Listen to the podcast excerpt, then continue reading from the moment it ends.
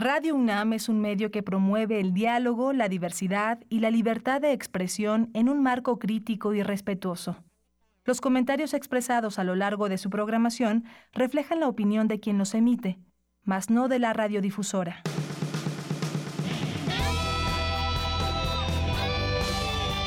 Prisma RU. Relatamos al mundo.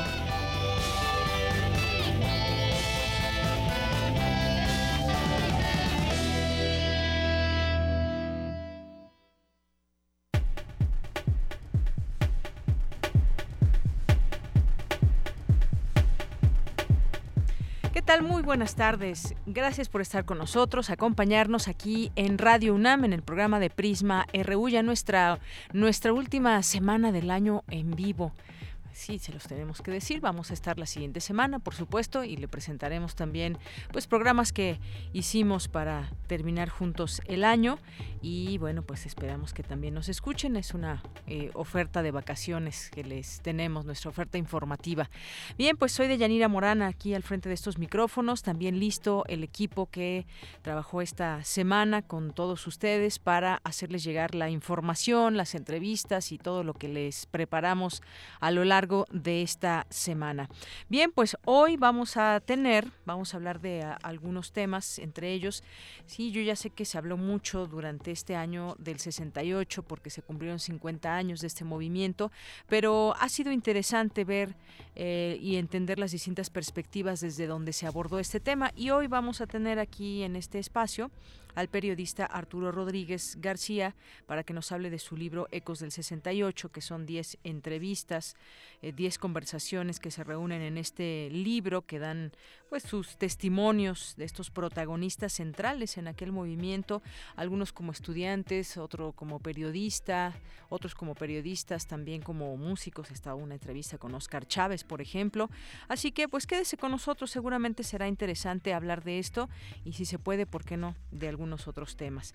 Vamos a tener también aquí en este espacio al profesor al, doctor Alejandro Águila, que es director del Instituto Hispanoamericano de Suicidología. Vamos a hablar con él sobre este tema. Es un tema muy fuerte, es un tema muy duro que tiene que ver también con depresión y muchos elementos que se conjugan en en ese tema del suicidio. Así que platicaremos con él el día de hoy y también vamos a tener más adelante, bueno, los vamos a invitar a que se vayan a ver Roma ahora en el Politécnico, que ya nos enviaron toda su información.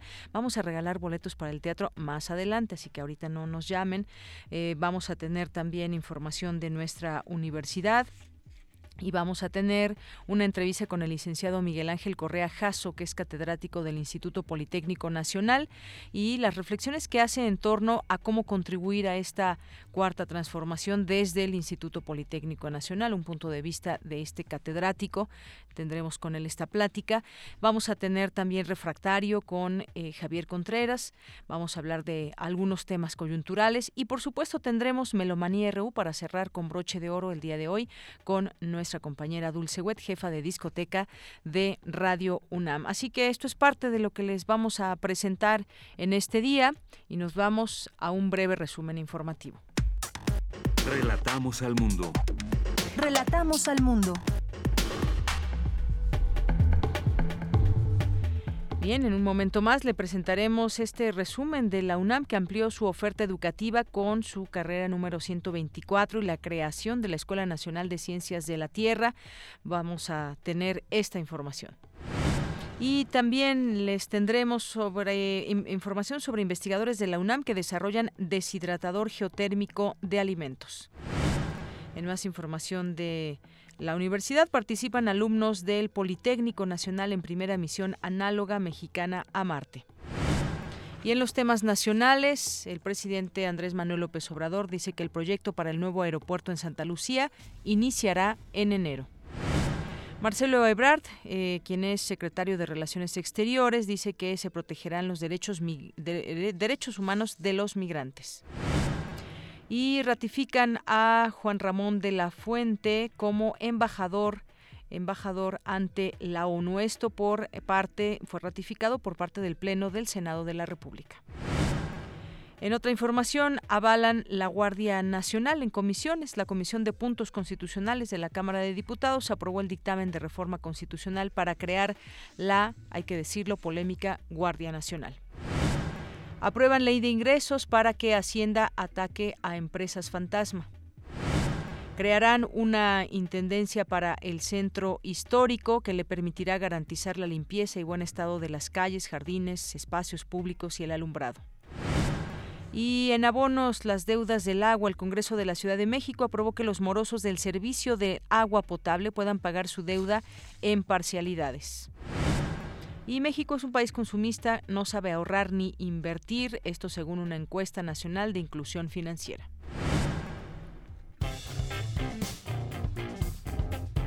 Campus RU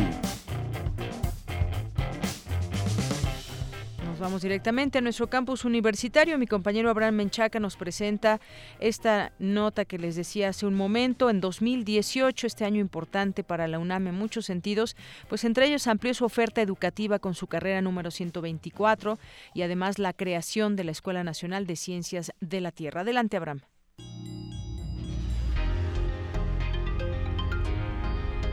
El Consejo Universitario aprobó crear la licenciatura en Nutrología, que busca formar profesionales para atender uno de los retos de salud en México, el sobrepeso y la obesidad. Se impartirá en la Facultad de Estudios Superiores Zaragoza.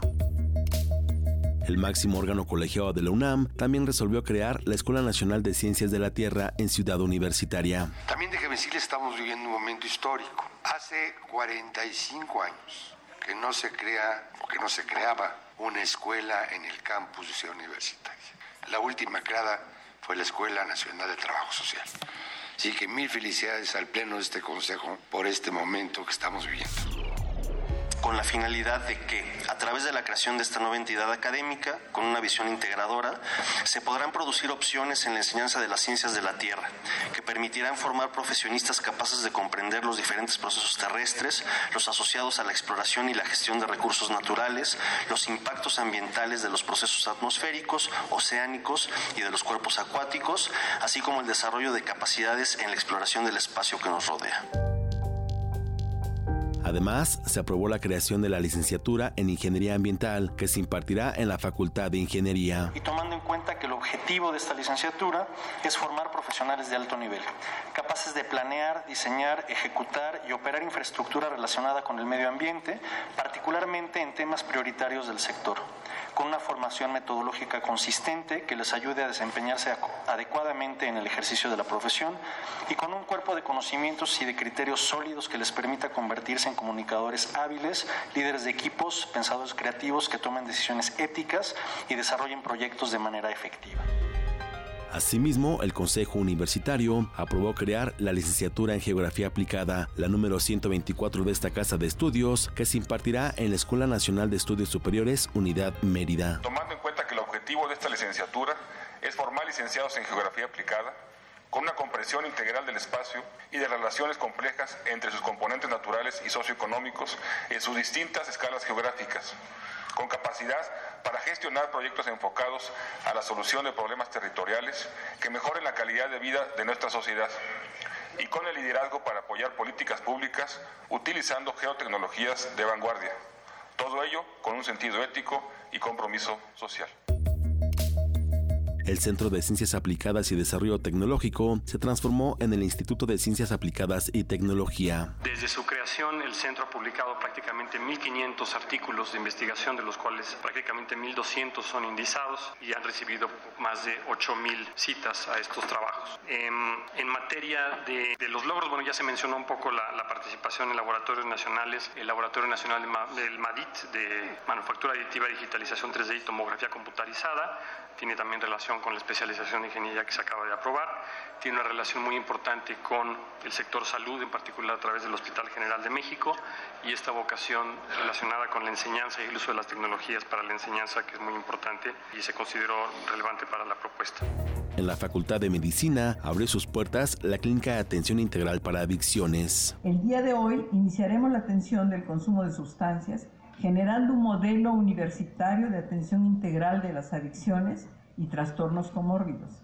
En esta primera etapa Se dará atención a la comunidad universitaria entre 12 y 30 años, en la que participarán tres disciplinas del área de la salud mental, psiquiatría, psicología y trabajo social psiquiátrico. Los profesionales del equipo de atención serán jóvenes capacitados, cada uno en su disciplina, que ayudará a comprender mejor los problemas de quienes soliciten el servicio. La psiquiatría de alta especialidad en adicciones aplica el modelo propuesto por la OMS para la detección y consumo de sustancias, el cual consiste en desarrollar cambios en la conducta para la reducción del consumo de las mismas, que conjuntamente con el tratamiento especializado atenderá los, los trastornos de salud mental. Esta casa de estudios recibió en comodato el inmueble que albergará el Centro Universitario UNAM en el centro histórico de la ciudad de Querétaro. Con la creación de Enes Juriquilla se fortalecen primero las instalaciones, hay una inversión superior a los 100 millones de pesos y creceremos en toda la oferta educativa gradual y sostenida. Con la firma de este convenio vamos adelante a poder impactar culturalmente en forma mucho más sólida a la población y lo cierto es que esta nueva oportunidad que tenemos en el centro que se nos da en Comodato para nuestra operación junto con la Fundación NAM en su capítulo Querétaro y junto con la Inés Jurigui y la Coordinación en Difusión Cultural, seguirá ofreciendo esta gama de diplomados, de cursos. La UNAM también contará con una unidad multidisciplinaria de investigación científica y humanística en la ciudad de Oaxaca. El rector Enrique Grague recibió las escrituras del predio en el que se edificará esta instalación en el centro histórico de esa. Para Radio UNAM, Abraham Menchaca. Porque tu opinión es importante, síguenos en nuestras redes sociales, en Facebook como Prisma RU y en Twitter como arroba PrismaRU. Continuamos una de la tarde con 15 minutos después de este resumen. Vamos ahora a escuchar, vamos a escuchar esta información sobre el suicidio que nos preparó mi compañero Daniel Olivares para dar paso a la entrevista con el doctor Alejandro Águila. Adelante.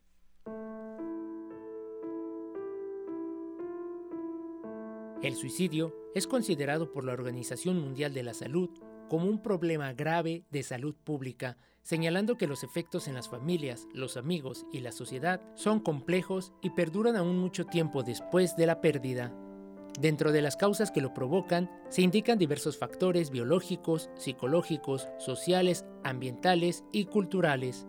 En su informe Prevención del Suicidio, un imperativo global, publicado en el año 2014, el organismo internacional hace énfasis por aumentar la sensibilización respecto a la importancia del suicidio y los intentos de este para la salud pública, otorgándole al tema de la prevención alta prioridad en la agenda mundial. Según la Organización Mundial de la Salud, en el mundo, cerca de 800.000 personas se suicidan cada año. Esto equivale a una pérdida cada 40 segundos, siendo la segunda causa de muerte a nivel mundial.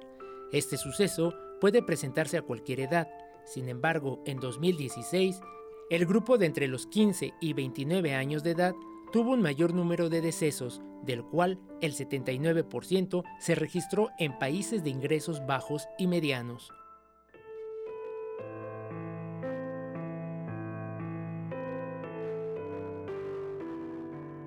En nuestro país, según la encuesta del Instituto Nacional de Estadística y Geografía del 2016, al año se registran 6.291 suicidios, lo que representa una tasa de 5.1 decesos por cada 100.000 habitantes. Los estados de la República que tuvieron mayores tasas de muerte por esta causa fueron Chihuahua y Yucatán, con 11.4 y 10.2 suicidios por cada 100.000 habitantes respectivamente. A las entidades mencionadas le siguen Aguascalientes con 9.6 Campeche 9.1 y Colima 8.5. Los estados donde se registran menos casos de suicidio son Guerrero, Veracruz y Oaxaca. Según la encuesta del INEGI, en México, el fenómeno del suicidio consumado es más frecuente en la población masculina. Para 2016, de los 6.291 fallecidos, 5.116 eran hombres, lo que se traduce en que, de cada 10 suicidios, 8 son cometidos por el género masculino, mientras que 2 de cada 10 por el femenino. En cuanto a la edad, desde la década de los 90, la tasa de suicidio en jóvenes en México ha incrementado. Así nos lo explica la doctora Verónica Alcalá, académica de la Facultad de Psicología de la UNAM. Y principalmente en los, en los jóvenes entre los 15 y los 25 o 28 años es donde estamos observando ese aumento de la incidencia de suicidio. La doctora Alcalá asegura que el suicidio está asociado a muchas causas como la depresión, el consumo de drogas, padecimientos crónico-degenerativos o graves como el cáncer o el SIDA y afecciones mentales como el trastorno bipolar y la esquizofrenia. Es decir, que el suicidio no es una enfermedad, es un signo de que algo no ha estado bien desde hace mucho tiempo.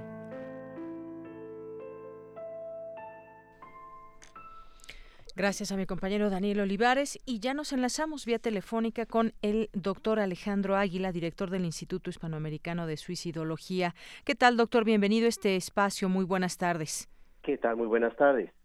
Doctor, pues hay que tomar en cuenta muchos elementos cuando hablamos del suicidio. Podemos hablar de depresión y otras situaciones que pues enmarcan a esta situación. ¿Cómo podemos empezar a hablar de, este tema del suicidio como perspectiva o cómo nos puede usted introducir este tema? Bien, eh, lo importante aquí es señalar que el suicidio ha existido en todas las épocas, en todas las culturas, en todas las sociedades y que esto ocurre en gente con dinero, sin dinero, con educación, sin educación, a niños, adolescentes, adultos y tercera edad. Es decir, es una condición que eh, se puede darse en cualquier condición y en cualquier situación. Si partimos de esto, sabremos que no hay inmunidad respecto al suicidio. Así es, partiendo de esto no hay inmunidad y de pronto pues eh, conocemos algunas cifras, ya escuchábamos algunas a través de esta nota informativa, incluso se puede hablar de países, se puede hablar de edades, algunas incidencias, como usted bien dice, pues eh, se ha dado este problema en todas las épocas y no se respeta género, edad, condición social y demás. Sin embargo, podemos ir destacando quizás algunos puntos y deshaciendo tal vez también algunos mitos, porque muchas veces se dice que en esta época de invierno, en época de, fiestas navideñas, de recibir el año nuevo, pues y se incrementa esta tasa de suicidio. Y por otra, pues también eh, se ha señalado que no, que al contrario, que puede ser en época de verano y demás. Muchos mitos también que hay en torno al tema del suicidio, doctor. Sí, lo que tendríamos que aclarar, uno, eh, que efectivamente en esta época se mueven muchas emociones, hay muchas condiciones que hay que contemplar, como que pues es el doceavo mes del año y pues esto provoca que muchas personas que no hayan hecho un cierre, un duelo, que se encuentren en situación vulnerable, como bien lo decía el reportaje, una cuestión de salud, alguna muerte reciente, crisis económica, etcétera. Todos esos factores pueden influir para el deseo de no vivir y generalmente encontramos más intentos de suicidio en esta época navideña, pero más suicidios consumados en enero ya que es la época en donde pues económicamente hay que salir adelante, a veces se tienen exceso de gastos y otras condiciones que generalmente para muchas personas puede ser difícil empezar un año en unas condiciones pues deteriorables de salud o cuestiones de trabajo que no existe y ese tipo de elementos que sí hacen que la gente decida quitarse la vida por no considerar un buen pronóstico a su futuro. Y como usted bien lo dice, doctor, se mueven emociones eh, muchas veces en distintas épocas para cada para cada persona. Una de ellas, pues sí, el final de año, el terminar un ciclo, pues tiene que ver también con muchas cosas en la vida de cada persona. Esto de las emociones, pues nos lleva finalmente a cometer un a, cometer un suicidio, nos puede llevar a ello. ¿Cómo es que se puede prevenir? Si podemos hablar también de este tema, porque pues desafortunadamente hay cifras diferentes en cada en cada país. Se mencionaba hace un momento una de que en México, según reveló el INEGI, en 2016 hubo 6.291 suicidios y luego ahí nos vamos por estados y se van ahí desclasificando los datos. Pero pues hablando de emociones, ¿qué es lo que le pasa a un individuo que lo puede llevar al suicidio? Lo que hemos encontrado, sobre todo en consulta con eh, los pacientes que asisten con nosotros aquí en el Instituto Hispanoamericano de Suicidología, es que eh, llevan acumulado una serie de situaciones no resueltas a lo largo del año. Decimos que es como traer un costal cargado de emociones, situaciones, conflictos, y es en diciembre, sobre todo en las vacaciones, donde la gente se enfrenta a esta realidad que estuvo evadiendo durante muchos meses, de una forma más adecuada es ir enfrentando gradualmente a las condiciones adversas de la vida y si se requiere pedir ayuda, pues solicitarlo. Lo importante no es, es no enfrentar estas crisis solo.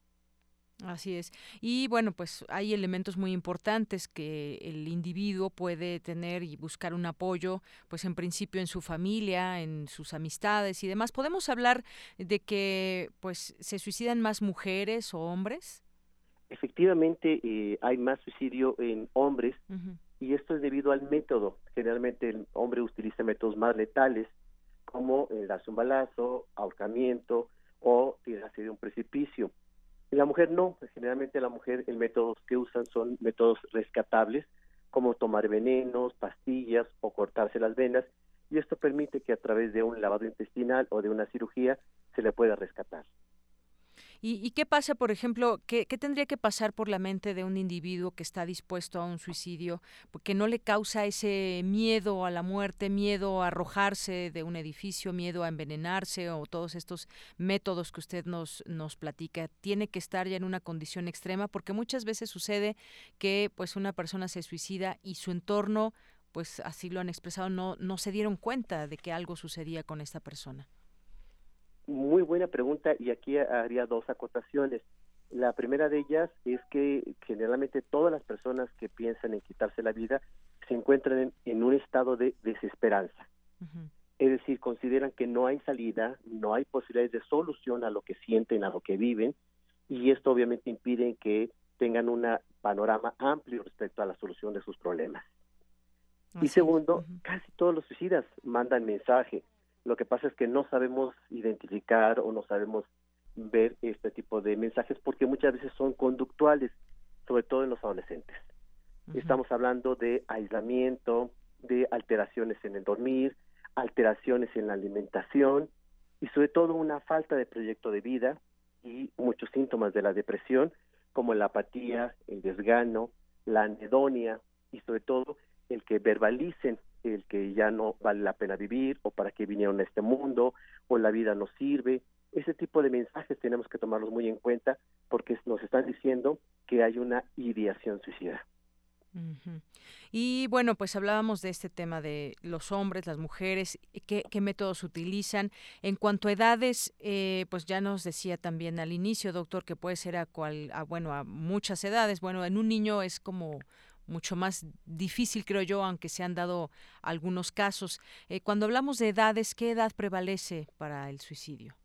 Aquí eh, tenemos una muy mala noticia en el 2017, ya que durante varios años el INEGI nos informaba que el rango de edades estaba de 15 a 24 años de edad y este año ya con las estadísticas más recientes que ellos tienen se amplía a 15 años hasta 29.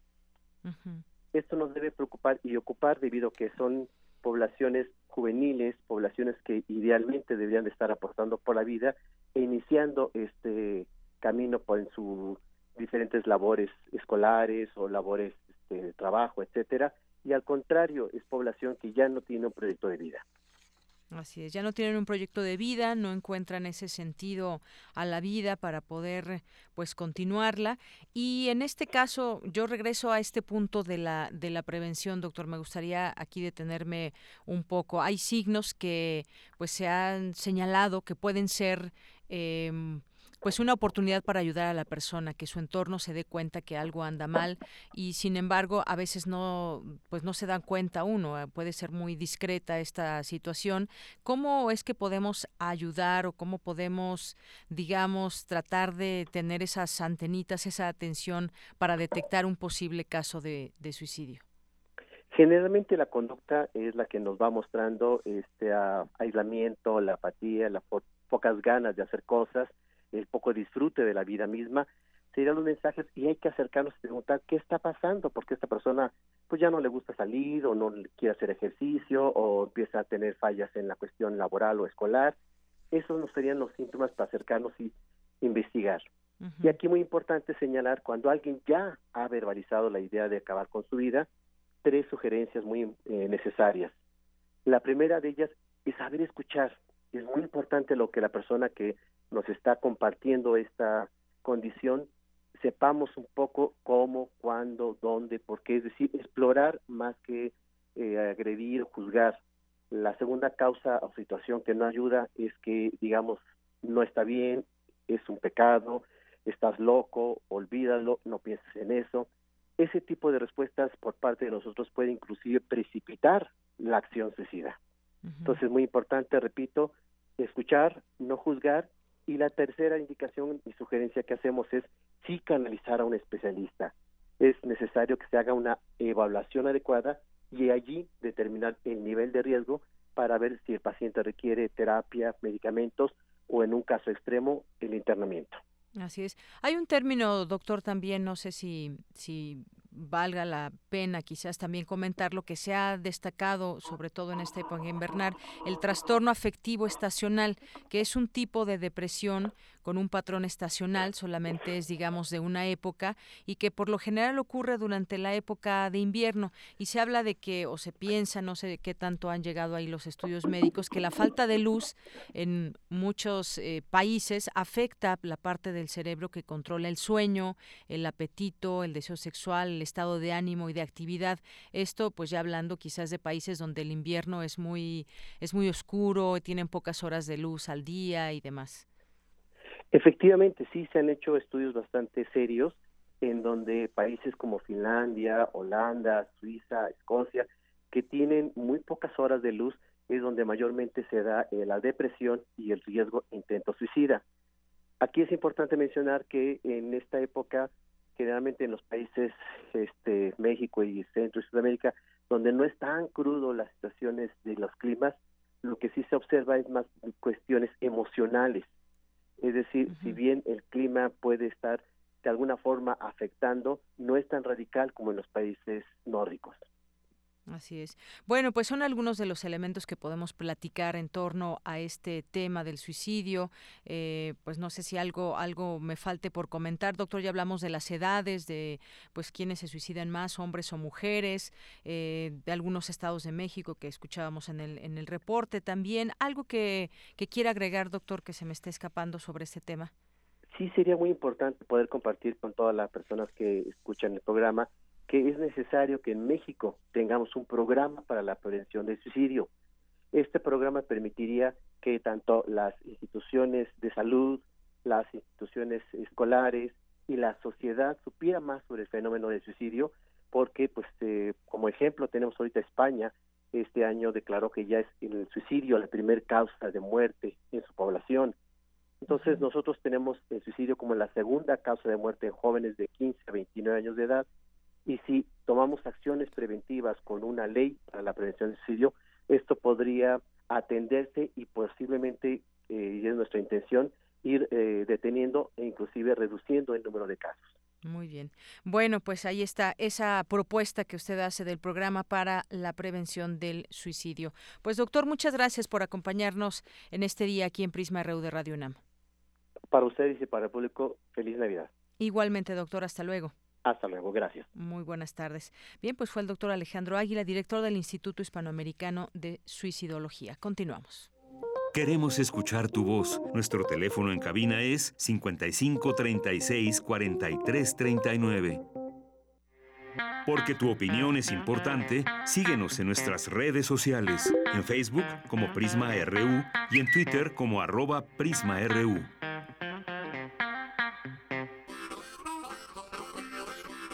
Baúl de datos.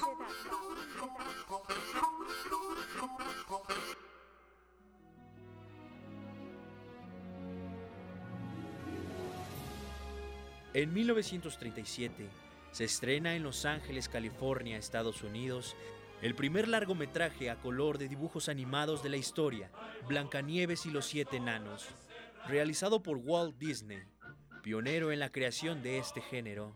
A este film le siguieron otros grandes clásicos.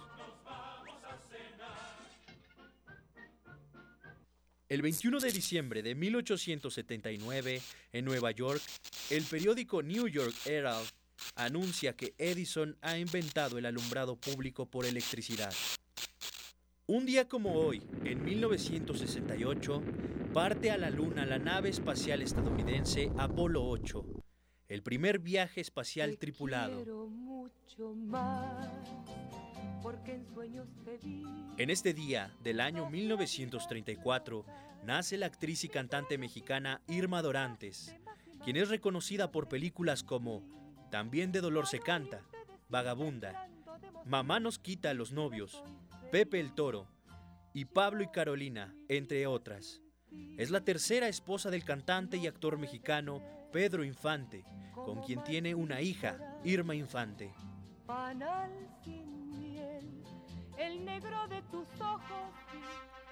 Un 21 de diciembre, pero de 1935, nace en Estados Unidos el director de cine John Gilbert Abelson.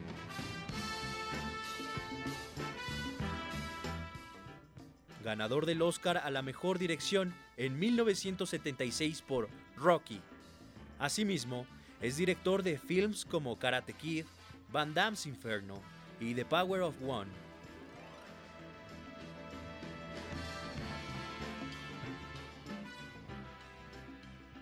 Para Radio UNAM, Javier Montoya.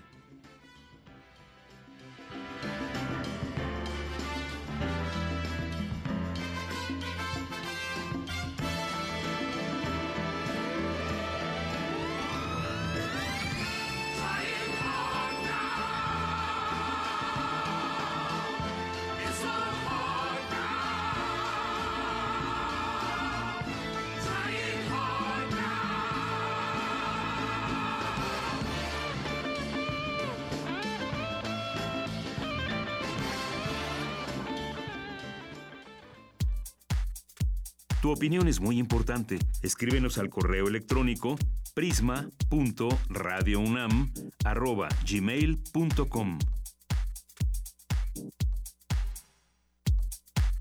Prisma RU.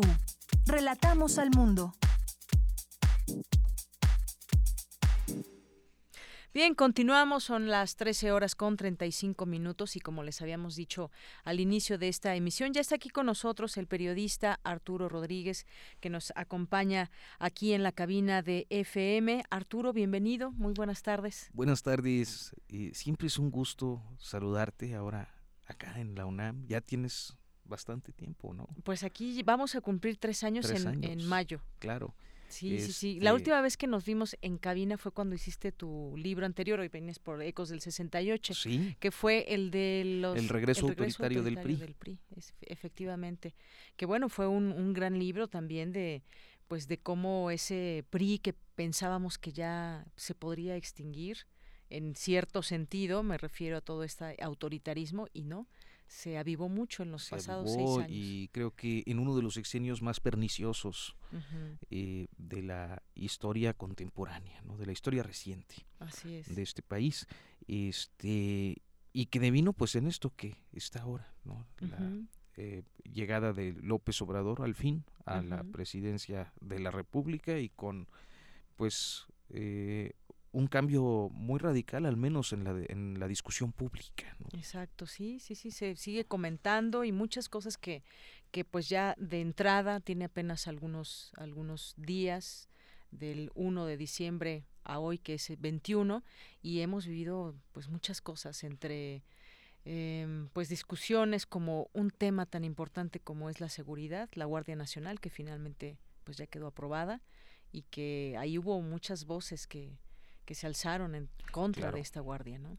Claro, claro, porque es, eh, eh, creo que el, eh, es un momento muy difícil, creo yo, este, al menos como reportero y lo que alcanzo a, a observar en la discusión pública, es un momento difícil porque las posiciones efectivamente se han colocado en dos extremos, o, o podemos dibujarlas así, en dos extremos, ¿no?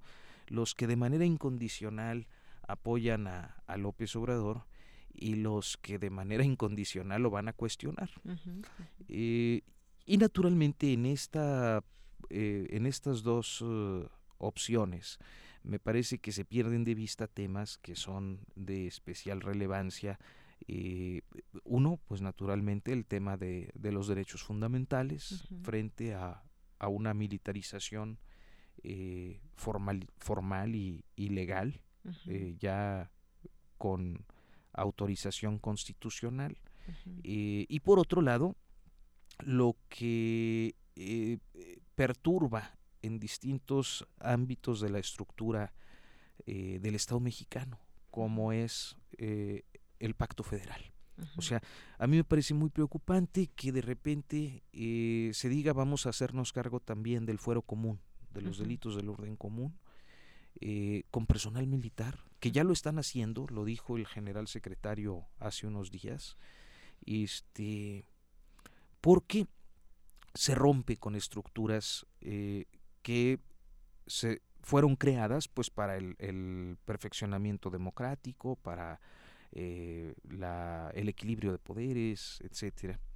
Este, pero luego estos temas de los principios que eh, organizan al Estado se, pierden de vista, ¿no? Porque eh, nos vamos a los momentos, a los eh, casos muy específicos. Alguien dirá, bueno, pues es que no es conveniente que un gobernador o, en un estado se hagan cargo de la seguridad, este, porque el gobernador es un corrupto y todos sus funcionarios lo son. Pues sí, pero ese es un momento. Eh, ¿no? no, quiere decir que por eso se deba romper el pacto federal. Entonces hay, hay temas así de fondo que me parece que no se eh, discutieron con la profundidad suficiente, se aprovechó al viejo estilo eh, el periodo vacacional para dar el madruguete y mientras todos andamos ahorita en las compras navideñas y, y la celebración, pues ocurre una de las decisiones más eh, controversiales del arranque del gobierno. Así es, parece ya una, una tradición en estas, en estas fechas. Sí. Bueno, pues eh, Arturo Rodríguez García, que es periodista y trabaja en la revista Proceso, y bueno, pues eh, durante los últimos eh, meses te dedicaste a tener algunas conversaciones para ahora sacar este libro, Ecos del 68, que son 10 interesantes conversaciones que sostienes con protagonistas que vivieron de cerca este momento desde su ámbito como periodistas, como activistas, como estudiantes, como músico, el caso de Oscar Chávez. Y bueno, pues Ecos del 68 contiene estos 10 testimonios de protagonistas centrales de aquel movimiento. Y empiezas, empiezas una entrevista con María de los Ángeles Magdaleno, que es una historiadora y que pues lo titulas El ejército secreto del general Corona del Rosal. Yo te decía hace unos momentos antes de que entráramos al aire que pues este año en especial se habló mucho más del 68 quizás al cumplirse este 50 aniversario y en donde pues la discusión vino de todos lados, se hicieron muchas actividades y sobre todo creo que hay que destacar pues justamente eso, las miradas diferentes del 68. Hubo muchos eh, o varios, varios libros en, sobre este tema y esto pues son testimonios, son testimonios la verdad muy interesantes donde pues puede uno conocer quizás elementos que yo antes no había, eh, me había detenido a ver o estudiar, por ejemplo, el caso de Grupo de la Lux, que es justamente de lo que te habló la historiadora. Me gustaría que nos platiques un poco sobre lo que ella te dijo, quién es el general Corona del Rosal, Rosal y este Grupo de Lux. El, Grupo de la Lux, eh, sí, eh, lo que Ángeles Magdaleno documentó como parte de su trabajo de investigación histórica eh, hay que recordar que ella fue quien clasificó el archivo de Dirección Federal de Seguridad y de eh, la Dirección de Investigaciones Políticas y Sociales de Gobernación. Eh, y que fue, digamos, la encargada de la investigación documental en aquella fiscalía para movimientos sociales y políticos del pasado. Y que además, que además dice que fracasó. Sí, una fiscalía, que fracasa. Este, pues encuentra eh, hace aproximadamente ocho años una serie de registros documentales que apuntan a lo que en digamos que en, el rumor y en el comentario frecuente de quienes vivieron esa época eh, se escuchaba y que era la existencia de un grupo eh, creado para la represión que se mantenía oculto bajo las órdenes del general Corona del Rosal. Este grupo era conocido como el Grupo de la Lux y por lo que alcanzamos a ver en sus diferentes eh, expresiones históricas, o al menos así lo plantea Ángeles Magdaleno, tuvo participaciones importantes en diferentes procesos represivos. En el 61 en San Luis Potosí, en la masacre de, de navistas, en, en, la Plaza de Armas, un 15 de septiembre. Eh, en el caso del 68, 2 eh, de octubre, en la Ciudad de México. y, pero no solo el 2 de octubre, sino a lo largo del del movimiento estudiantil. Y luego en el 71, que también están por ahí en el llamado Alconazo, eh, y que lo seguimos encontrando en diferentes momentos. Este Ángeles planteaba, por ejemplo, que en los años 90 todavía algunos de los agentes que participaban en este grupo represor eh, aparecieron implicados en el escándalo famosísimo de eh, que fue conocido como Buenos Aires Ajusco, de unos asesinatos. Eh, se llevaron a unos muchachos de la colonia de Buenos, Aires, Buenos Aires y aparecieron muertos en, en el Ajusco. Eh, fue todo un, fue una noticia tremendísima en aquel tiempo que todavía no estábamos acostumbrados a pues esta dinámica sangrienta de los últimos 12 años. Este y naturalmente pues la existencia de ese grupo para mí fue una revelación. Creo que ya había algunos eh, algunos algunos visos muy eh, leves y, algunas noticias que habían dado cuenta de esto pero me parece que aquí lo explica de manera más... Lo explica muy bien porque además dice, bueno, si Díaz Ordaz era el presidente, eh, fue el responsable, él, mismo lo, lo, decía, pero también hay más caras, nombres, decisiones, brazos ejecutores en todo esto, no solamente se puede entender un personaje en todo este entramado y bueno, pues dice que esta tesis de que el ejército actuó solo, pues no se, no se sostiene, hubo soldados muertos también el, el 2 de octubre.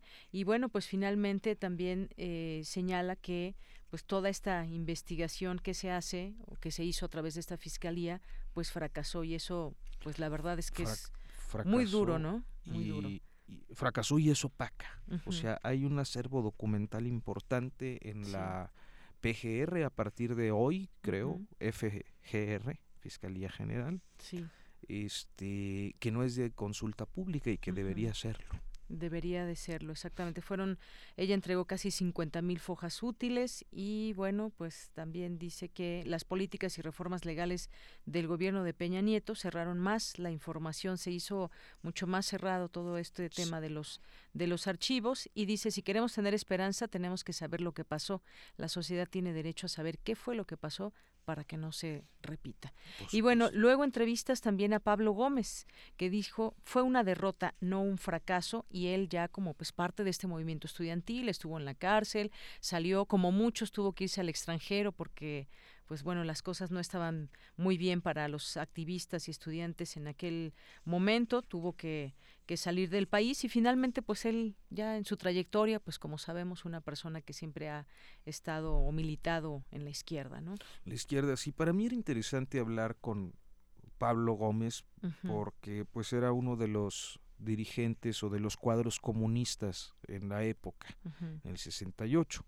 Este, y bueno, el argumento que siempre dio el gobierno de Díaz Ordaz sobre eh, la amenaza comunista, que luego se mantuvo como una verdad oficial, como una verdad histórica de los regímenes eh, posteriores, y entonces era interesante ver que, eh, para mí al menos, y hay que tomar en cuenta, y quisiera yo hacer un paréntesis, que este proyecto fue concebido como un proceso de acercamiento a jóvenes que no estaban tan relacionados con lo que había ocurrido en el 68 por diferentes circunstancias eh, en una plataforma digital que se llama Convoy donde generamos eh, una serie de podcast documental y estas entrevistas formaban parte del programa que, hacíamos. entonces las pasamos a esto, pero la idea era esa, como acercar eh, a jóvenes, inclusive no tan jóvenes, que no nos toca la época. Digo, por ejemplo, tú y yo, pues no nacimos mucho después de que el 68 hubiera, el 68 mexicano hubiera marcado la historia de este país. Y entonces teníamos como referentes, ¿no? Algunos referentes sobre eh, el 2 de octubre, sobre el Díaz Ordaz, sobre algunos dirigentes. Este, Las lecturas que nos llevaron a conocer de este tema. Exacto, como yo creo que La Noche de Tlatelolco, etcétera. Pero, eh, pues era, era eh, creo que una posibilidad a, hablar con algunos de los protagonistas y en este caso mi idea era ver qué estaban haciendo los comunistas, ¿no?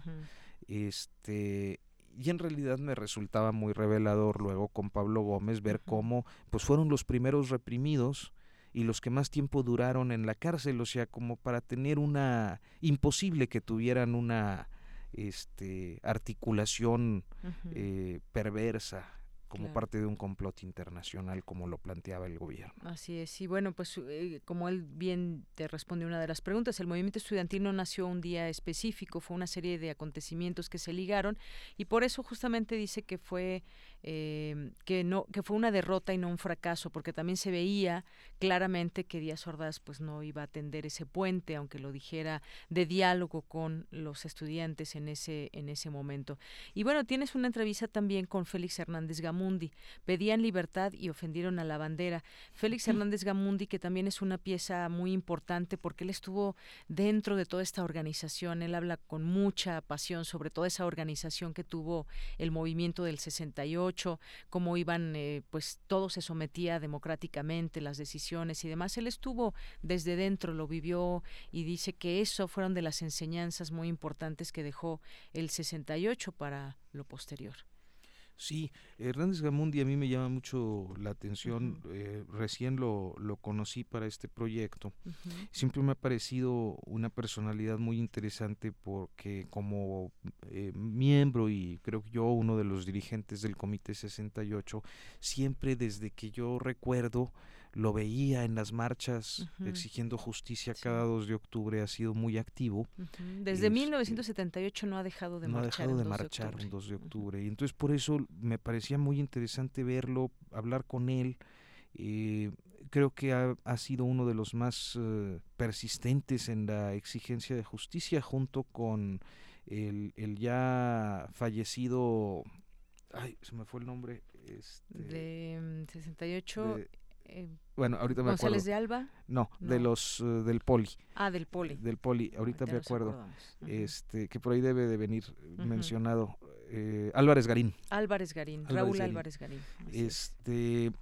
entonces, bueno, eh, creo que valía la pena también porque pues siendo él uno de los estudiantes, un miembro del, del Consejo Nacional de Huelga, eh, encontrar algunas claves que no solo el 2 de octubre, sino en el desarrollo del movimiento, sirven para esclarecer o para entender algunos momentos. Uh -huh. Por ejemplo, eh, por eso lo de la bandera, eh, como se titula, uh -huh, eh, uh -huh. ofendieron la bandera, la situación de algunas concentraciones como la del Zócalo de finales de agosto, este cuando las cosas empiezan ya a llegar a un punto de no retorno, uh -huh. ¿no? que es el, el, momento en el que quieren quedarse, creo que es 27 de agosto, y se plantea quedarse uh -huh. a esperar a Díaz Ordaz, que saldría de Palacio Nacional a, a Donceles, al, al Palacio Legislativo, uh -huh. para exigirle el diálogo público. Y es un momento muy polémico, eh, primero, pues por la convocatoria uh -huh. a hacer lo que le hace Sócrates Campos Lemos. Sí. Este, y que y de ahí también surgen algunos de los señalamientos contra él por lo de la infiltración, de que era un agente. Eh, también un momento importante porque da los pretextos en el, la ofensa que el régimen siente en sus símbolos, uh -huh. en, en, esta simbología del Palacio Nacional, del Zócalo, que hasta antes del, del 68 estaba reservada para el aparato corporativo de, del Estado, o sea, básicamente uh -huh. la CTM. Sí, sí. Este, y eh, el, el, tema de la bandera, que cambian la bandera o ponen la bandera de huelga en el asta uh -huh. bandera del Zócalo, eh, y el repique de campanas, y todo esto que en realidad son temas simbólicos del poder del, del régimen hegemónico, eh, se usa luego como pretexto para la represión. ¿no? Así es. Pues sí, muy interesante lo que dice Gamundi y que para él también ese movimiento influyó en numerosos procesos sociales y políticos, es decir, como que se, se sembró esa semilla para los años posteriores. Tienes una entrevista también con Sócrates Campus Lemus, dijeron que yo era un agente de la CIA y bueno, pues también aquí eh, algo que nos quieras comentar de este capítulo. O la personalidad de Sócrates Campos Lemus es eh, y será, supongo, siempre muy polémica.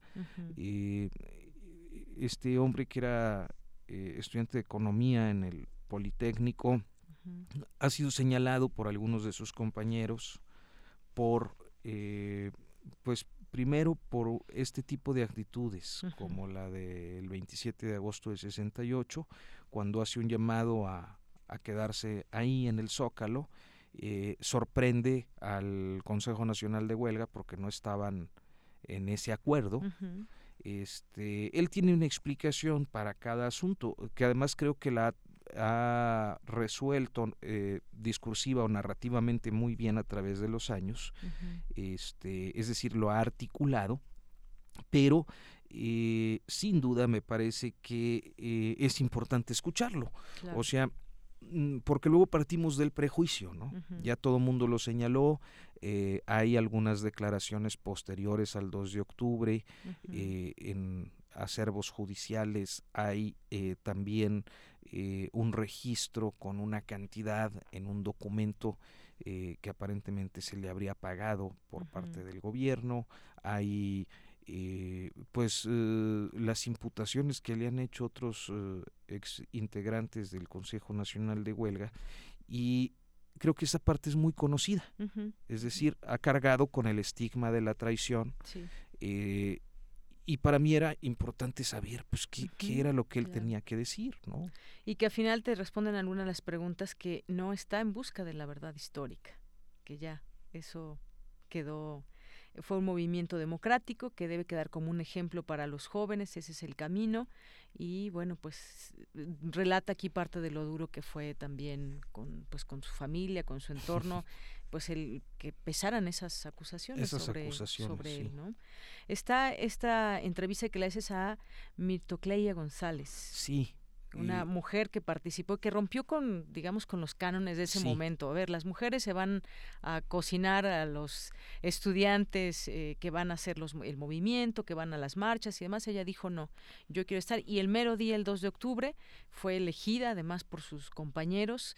Eh, como una de las oradoras, ella recibió un balazo en la mano, eh, fue llevada y perseguida, fue llevada a un hospital para atenderla y finalmente una enfermera, me parece, fue la que la que le permitió que escapara. Sí, eh, a mí me, me, me, interesaba mucho ver porque creo que un, un, problema que a veces eh, seguramente el académico que nos escuche pues dirá que es una obviedad, pero quizás como parte del trabajo periodístico y también de lo que de lo que el ciudadano común reflexiona, eh, es que se, tendemos a enjuiciar la historia eh, con mucha simpleza, ¿no?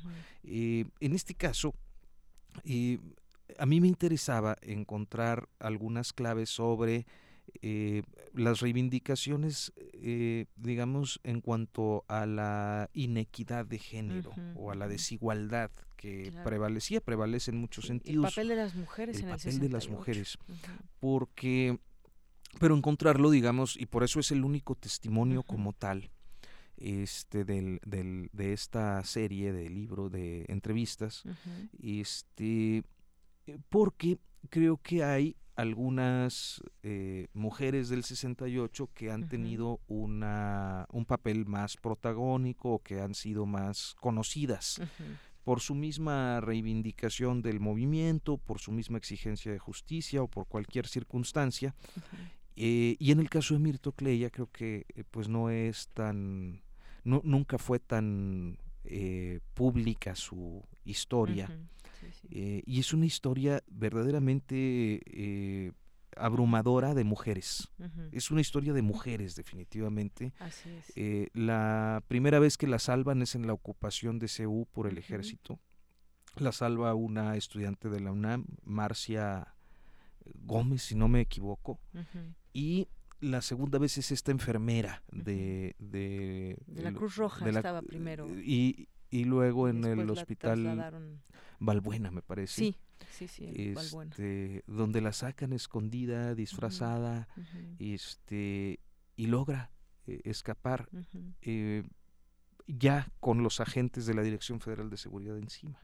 así es. Entonces es una historia de mujeres en ese sentido, o sea, ella vence los estereotipos de género, logra asumir un, rol distinto eh, en el movimiento, era la primera estudiante de la Wilfrido Macié mujer, este, y luego dos mujeres la rescatan en dos momentos clave. Es, a mí me parece una historia increíble inspiradora. sí, me gustó mucho esta, esa entrevista. Eh, bueno, nos vamos a ir muy rápido porque ya nos quedan dos minutos. Mira, Jesús González Shishmal, me gusta también conocer eh, el PAN, el único partido que apoyó al movimiento, eh, desde pues su punto de vista y como conocemos también las características del Partido Acción Nacional, hubo algunos señalamientos en contra del gobierno de Gustavo Díaz Ordaz. Está incluso Diego Fernández de, de Ceballos, está Jesús González Esmal que te platica, pero desde esa perspectiva en donde incluso ellos, pues ellos no es que apoyaran las causas de izquierda, ni mucho menos,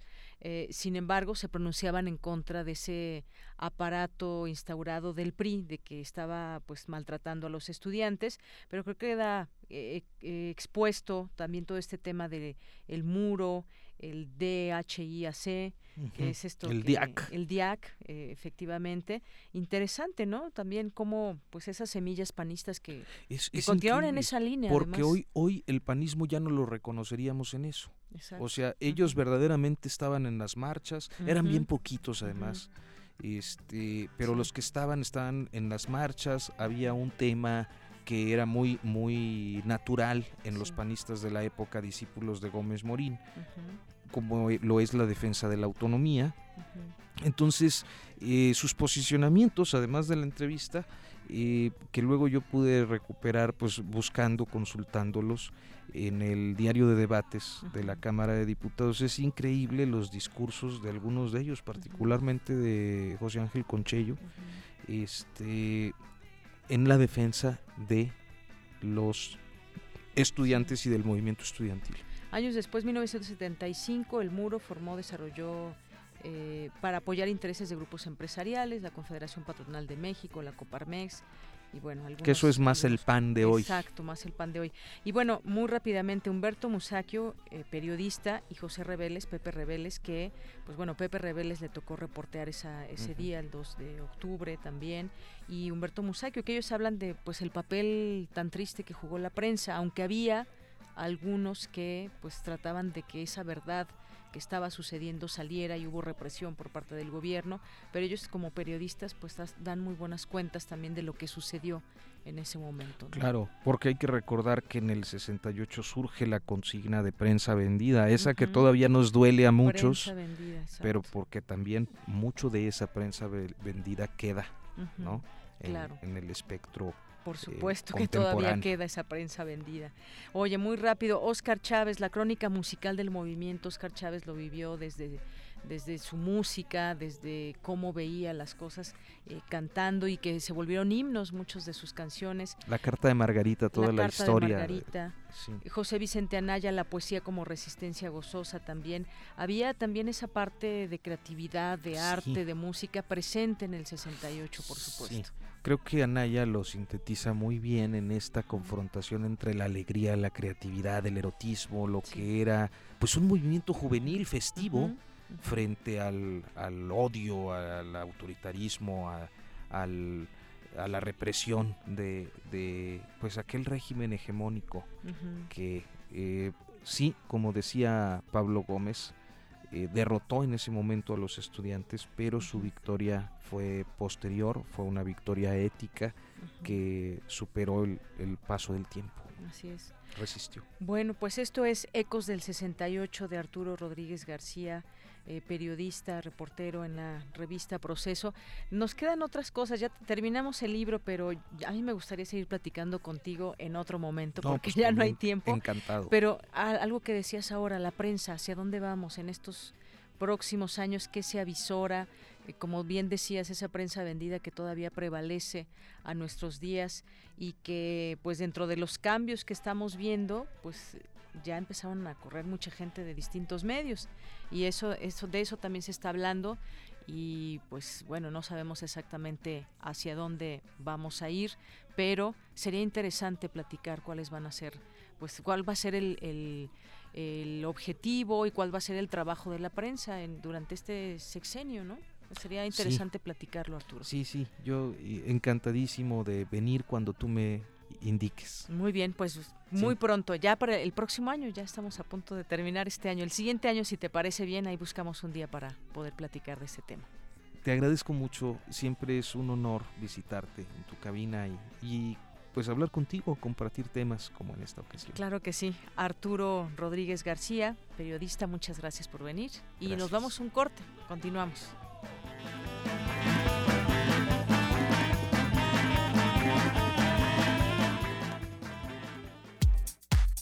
Prisma RU. Relatamos al mundo.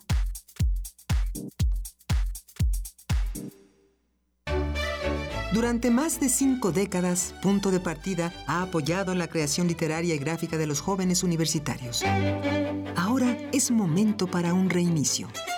Punto de partida de la Dirección de Literatura, piso 16, Laboratorio de Iniciativas Culturales UNAM y la revista de la Universidad de México lanzan la convocatoria Partir del punto, donde se seleccionará a tres estudiantes universitarios para que se ocupen de la edición, el diseño y la difusión de seis números. Consulta la convocatoria en www.puntodepartida.unam.mx, www.literatura.unam.mx, www.piso16.cultura.unam.mx y www.revistadelauniversidad.com mx Renovarse y vivir.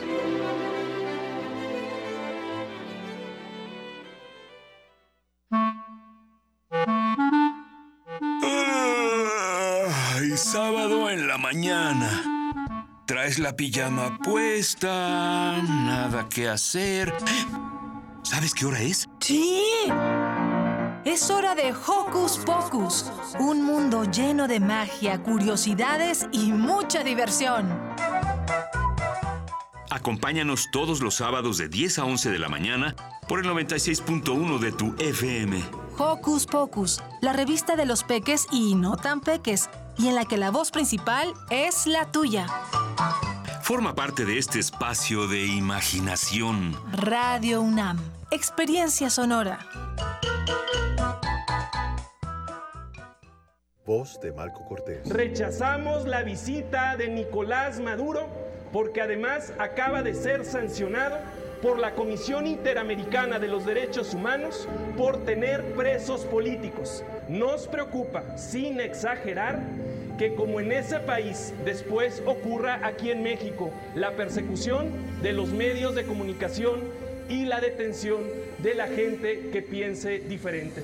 PAN, unido y fuerte para defender México.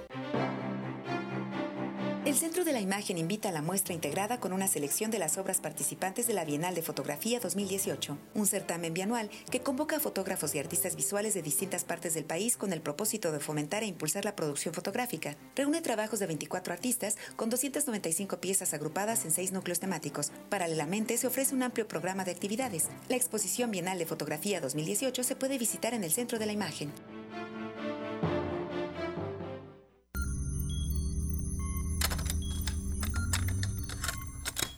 Ponte los audífonos con una pregunta clara. ¿A qué suena, este momento?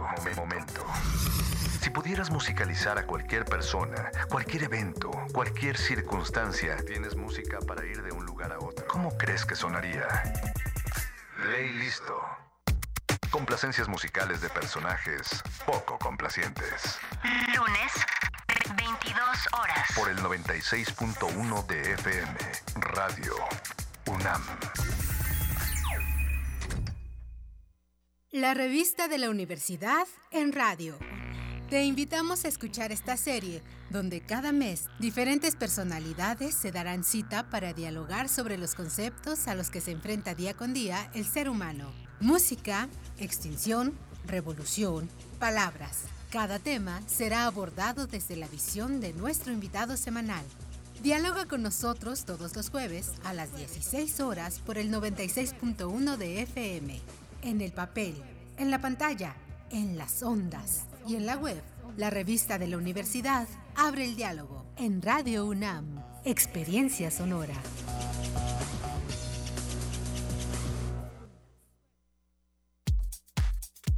Tu opinión es muy importante. Escríbenos al correo electrónico prisma.radiounam@gmail.com.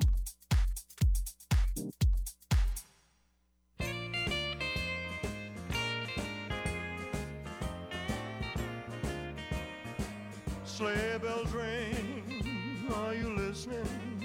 In the lane, snow is glistening. A beautiful sight, we have it tonight. Walking in a winter wonderland. Gone away is the bluebird. Here to stay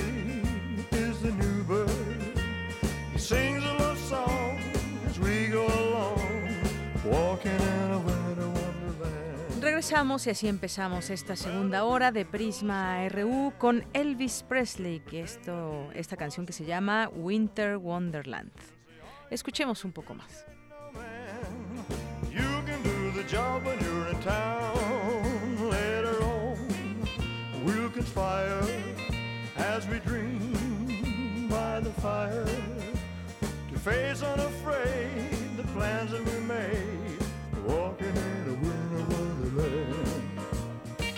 Pues dedicada a todos los Grinch de la Navidad, como yo comprenderé.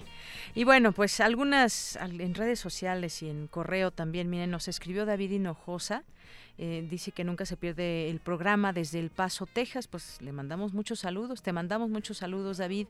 Y nos dice que escuchó la plática sobre turismo sustentable que tuvimos hace unos días y su turismo sustentable y la importancia de estar en contacto con la naturaleza, valorarla y respetarla. Y nos quiere recomendar un documental que se llama 100 Days of Solitude, que es un, un documental español que lo pueden ver en Netflix. Es un documental hermoso, nos dice, habla de cómo realmente uno necesita como ser humano tener ese contacto con la madre tierra y estar en sintonía con ella y alejarse de los gigantes de concreto que son las ciudades. Así que, pues vamos a verlo. Muchas gracias por esta recomendación, David, y te mandamos un, un afectuoso saludo y un abrazo hasta El Paso, Texas. Iba a decir un caluroso abrazo, pero hace mucho frío en la Ciudad de México.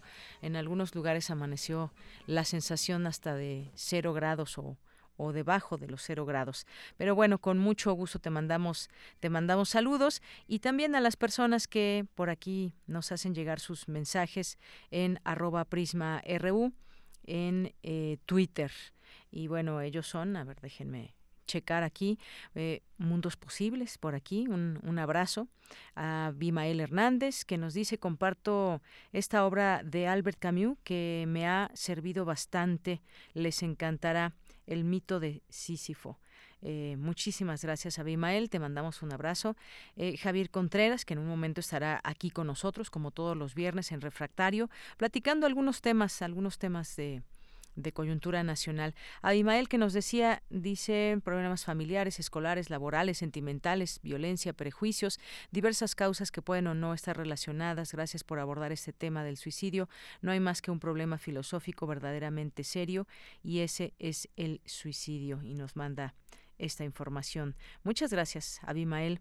Eh, Jorge Villanueva, BLK, que nos dice escuchándolos, interesante tema y plática aún mucha información. Gracias, BLK, eh, que recomendamos este libro, ya, ya no tuvimos tiempo, pero hace poco lo presentó Arturo Rodríguez, periodista de Proceso, y seguramente ya lo puede encontrar en, distintas librerías. Está muy interesante porque son testimonios, hablan quienes estuvieron en esa época desde su calidad de periodista, de activista, eh, de músico, de poeta.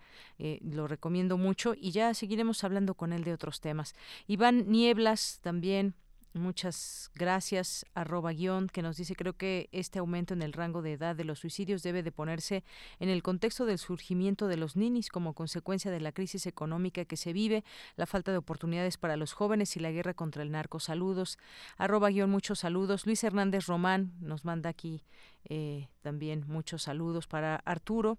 Eh, José Luis Sánchez, buen fin de semana prenavideño. Cuánta violencia y oposición para encontrar las buenas intenciones del gobierno federal que intenta una transformación del país de parte de medios eh, chayoteros al servicio del PRIAN.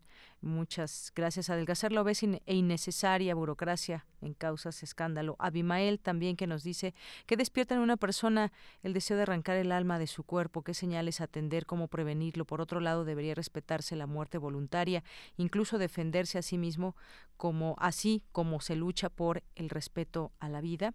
Napoleón Cárdenas nos dice que importante es la salud emocional. El paciente a veces, aunque trata de buscar ayuda en amigos y familiares, son ellos que también deben de querer ayudar. No olvidemos lo que le pasó eh, al Avicii o al diseñador Alexander McQueen. Yo ahí voy saliendo. Gracias, Napoleón. Te mandamos un abrazo desde aquí. Em, Alex Cardiel, mis respetos para don Arturo. Gracias, Alejandro. Lady Morphy, el día que no puedo escuchar el noticiero está más bueno que de costumbre. Bueno, pero puedes escuchar nuestro, nuestro podcast, Alejandro, eh, aunque ya haya pasado el momento en vivo, pero ahí están nuestros podcasts en la página de internet de Radio UNAM, www.radio.unam.mx. Ahí se van a la parte donde dice podcast, buscan Prisma RU y ahí pueden escuchar nuestros programas o si se perdieron alguna entrevista. Saludos desde un lugar frío, pero sin dejar de escucharlos, nos dice César Alberto. Muchos saludos, César Alberto, José Luis León. Me siento mal porque me siento bien de que ustedes y todo el equipo estén trabajando en esas fechas, al igual que yo. Además de enriquecer mi conocimiento, me hacen menos, menos plano este día de oficina. Muchas gracias, José Luis. Un abrazo. Eh, Gabriel Moreno también, Andrea González y a todas las personas que aquí están muy pendientes también. Felicidades a todos en esa comunidad eh, de Radio UNAM y bueno, aquí también eh, incluyen a Primer Movimiento, a Prisma, a seguir disfrutando de las redes sociales sin exagerar. Feliz Navidad y un excelente 2019. Ya empezaron las, las felicitaciones. Bueno, pues desde aquí también nuestras felicitaciones.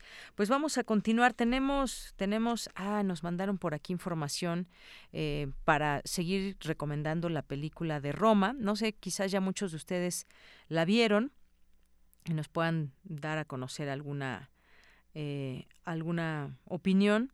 Y a ver dónde está. Aquí está Roma. Se exhibió, como sabemos, en la UNAM. Hay distintas fechas, pero también en el Instituto Politécnico, Radio Politécnico y el Centro de Educación Continua se suman al Romatón y se complacen en invitar a la proyección de la película Roma de Alfonso Cuarón este viernes eh, en tres horarios a las 12, a las 15, a las 18. Bueno, todavía da tiempo a las 18 horas.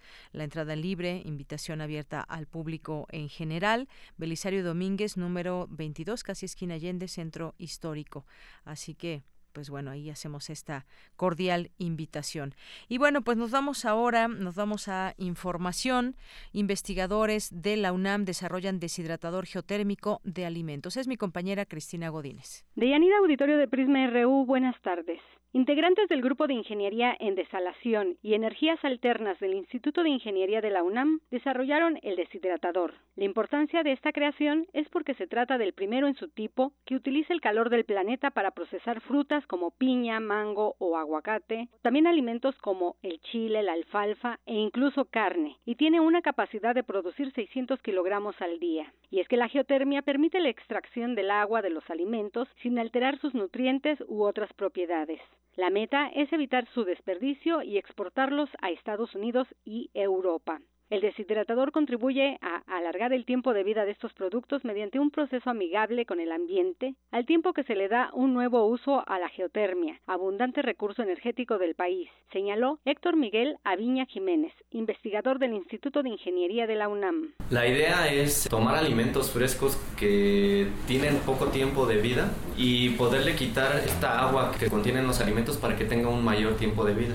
Esto también ayuda a la parte de la merma. En México se desperdicia entre 40 y 50% de alimentos porque no llegan a su consumidor final. Entonces lo que queremos hacer es, por medio de recursos naturales, en este caso la geotermia, poderle dar ese valor agregado de quitarle toda la parte líquida que es lo que genera las bacterias, genera otro tipo de cosas que descomponen los productos y poderle dar una vida útil de un año, de dos años con, con esta manera deshidratada.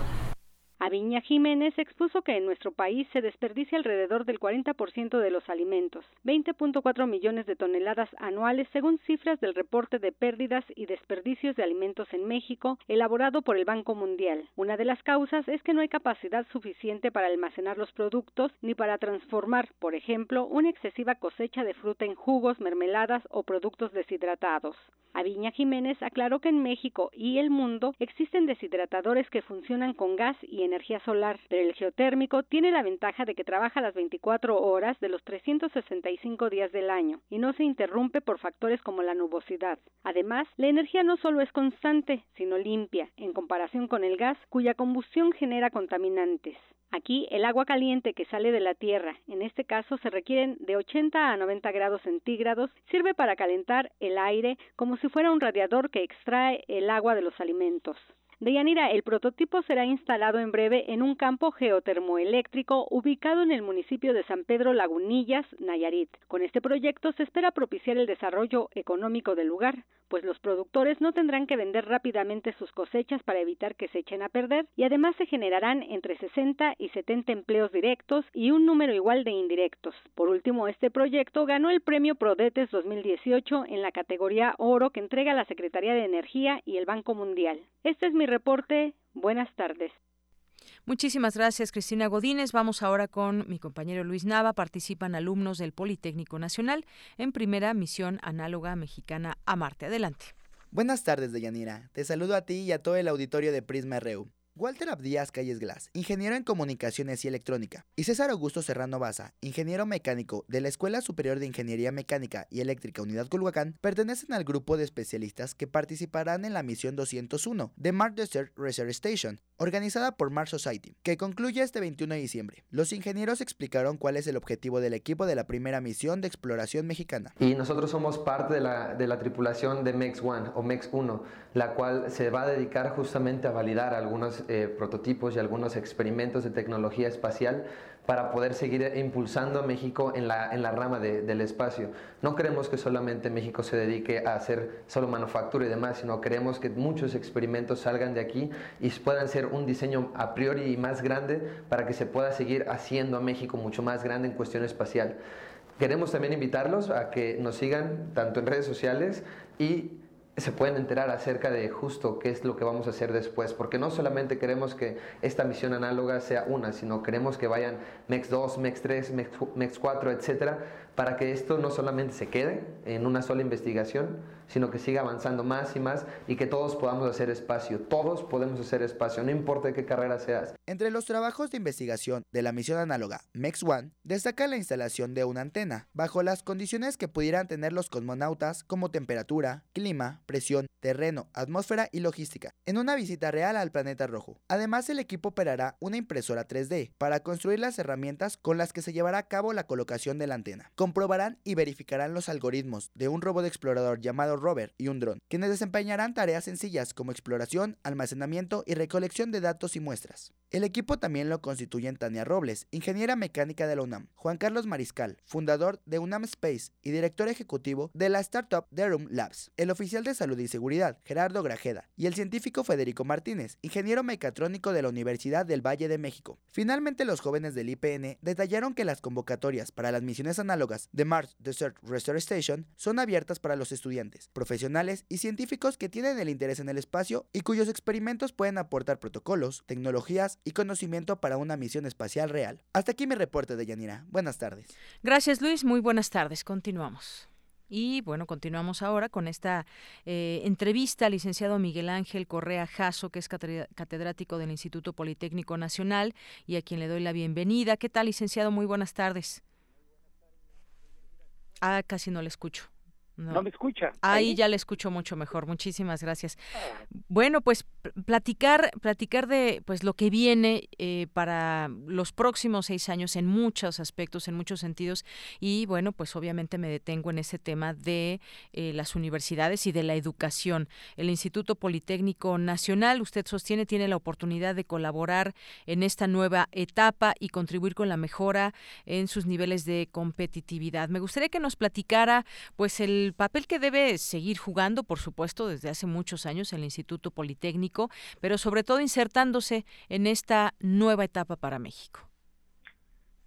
Bueno, me parece muy muy atinada la, la pregunta, aunque bastante amplia.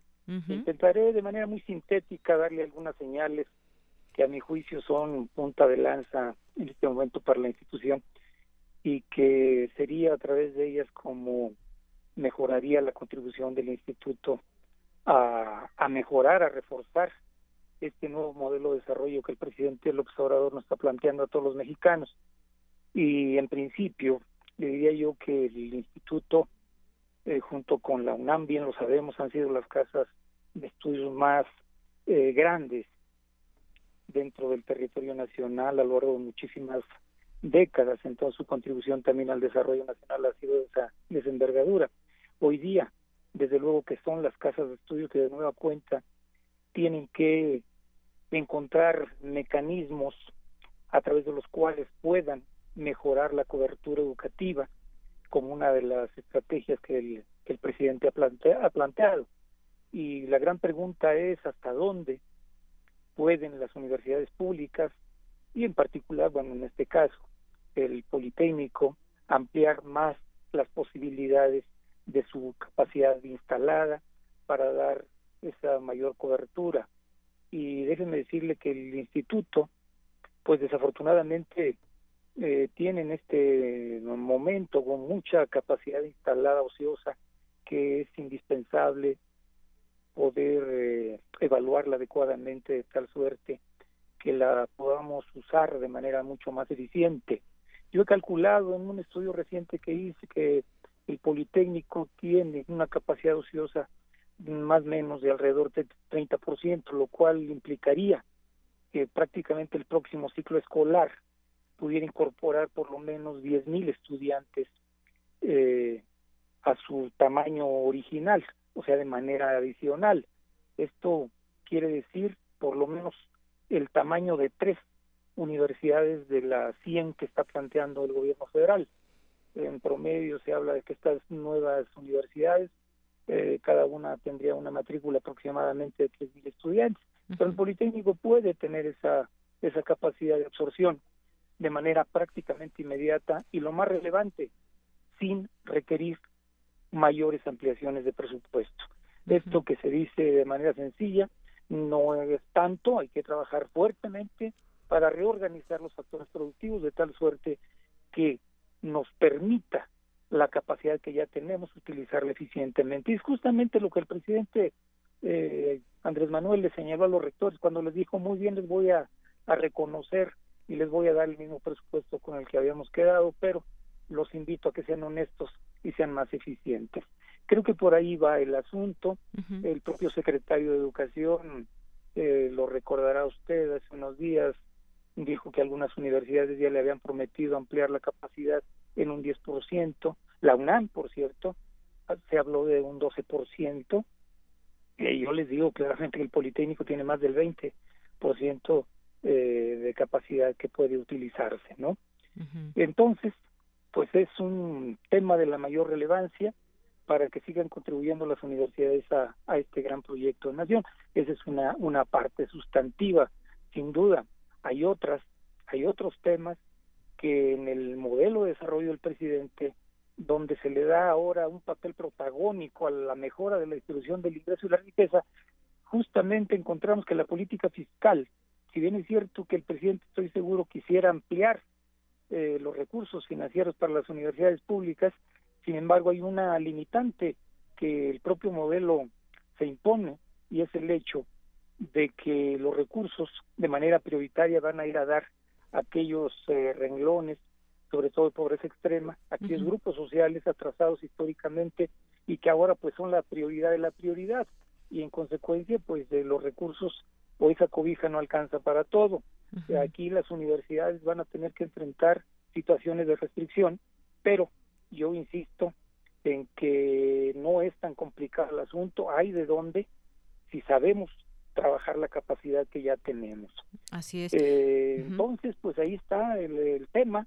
Eh, espero que los señores rectores no, no lo vean como una crítica de mi parte. No, yo no puedo hablar de las universidades en general, pero sí del Politécnico con toda certidumbre, porque tengo los elementos y he hecho los estudios correspondientes. Hay otra otra otra línea estratégica que que iría en esa dirección que usted planteaba su pregunta, que el Politécnico históricamente ha tenido algo que llamamos nosotros las brigadas de servicio social, donde los muchachos realmente van volcando todo su talento, toda su experiencia eh, profesional para beneficiar las áreas también más atrasadas eh, en cuanto a bienestar. Eh, el Politécnico lo ha hecho, yo creo que muy bien históricamente, pero hoy día esto se puede ampliar de manera impresionante para cubrir casi todo el territorio nacional. Yo planteo también en este estudio que en unos cuantos meses podríamos tener entre los muchachos que tienen la obligación de hacer servicio social más los recién egresados, por lo menos una capacidad de 50 mil jóvenes muy dispuestos a incorporarse a estas brigadas y hacer un gran trabajo en coordinación, en sincronía con la nueva Secretaría de Bienestar. Yo ahí lo dejo esto como reflexión porque creo que hay que volver los ojos hacia el Politécnico en este renglón, especialmente para reforzar lo que el presidente ha llamado, sí, la cuarta transformación, pero que no es más que un nuevo modelo de desarrollo que yo le llamaría de un capitalismo solidario, porque hacia allá se orientan las baterías fundamentalmente cuando uno lee la estructura del presupuesto y un presupuesto planteado así por un gobierno ahí absolutamente nos deja ver qué es lo que quiere el nuevo gobierno y lo que quiere es justamente que las brechas de desarrollo pues ya no sean tan grandes y se vayan reduciendo.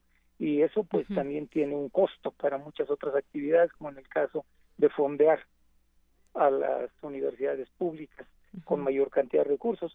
Entonces está en las manos de los señores rectores eh, yo diría que también desde luego en el Politécnico hacer muchísimo en beneficio de esta nueva estrategia de desarrollo que plantea el presidente. Así es. Y bueno, pues finalmente tender alianzas y puentes.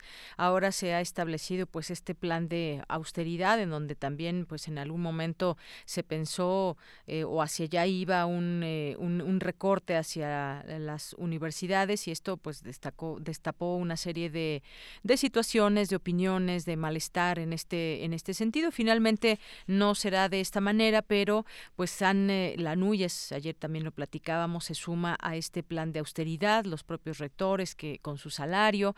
Y bueno distintas cosas que parece por lo menos en este sentido esos cambios eh, de entrada que son muy visibles y que esperamos que todo esto permee hacia adentro evidentemente de las instituciones educativas y que se adecue siempre pues el presupuesto para lo que realmente se debe utilizar. Sabemos que pues el Instituto Politécnico Nacional pues tiene mucho conocimiento en ciencia y tecnología y puede seguir contribuyendo en mucho mayor medida de como lo ha hecho, lo viene haciendo, pues conocimiento útil para la sociedad y el desarrollo del sector industrial también, eh, doctor.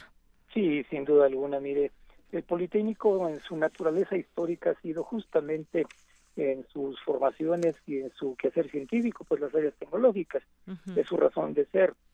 Y usted sabe que ahorita en el marco de la globalización, solo son los países que tienen eh, esa posibilidad de generar conocimiento de punta, conocimientos que son producto de los sistemas educativos al formar capital humano de alta calidad, los que están dando justamente la pauta para que la distribución del ingreso y la riqueza en el mundo apunte en sus mejoras hacia aquellas eh, naciones que tienen sistemas educativos robustos y muy fuertes y de alta calidad.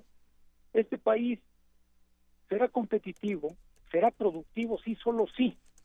Podemos hacer un sistema nacional de educación de alta calidad, a la altura de los mejores eh, países. De lo contrario, el futuro no es muy promisorio, hay que decirlo claro y fuerte. No hay mucho que hacer si esto no lo hacemos. Ahora bien, en el caso de las universidades es cierto, no todo es dinero. Sí es indispensable porque eh, pues sin el dinero mm, no se puede hacer mucho. Eh, ahorita hay un problema estructural que yo observo en las universidades en general, las públicas, y en particular en el Poli, y que no lo hemos eh, trabajado correctamente.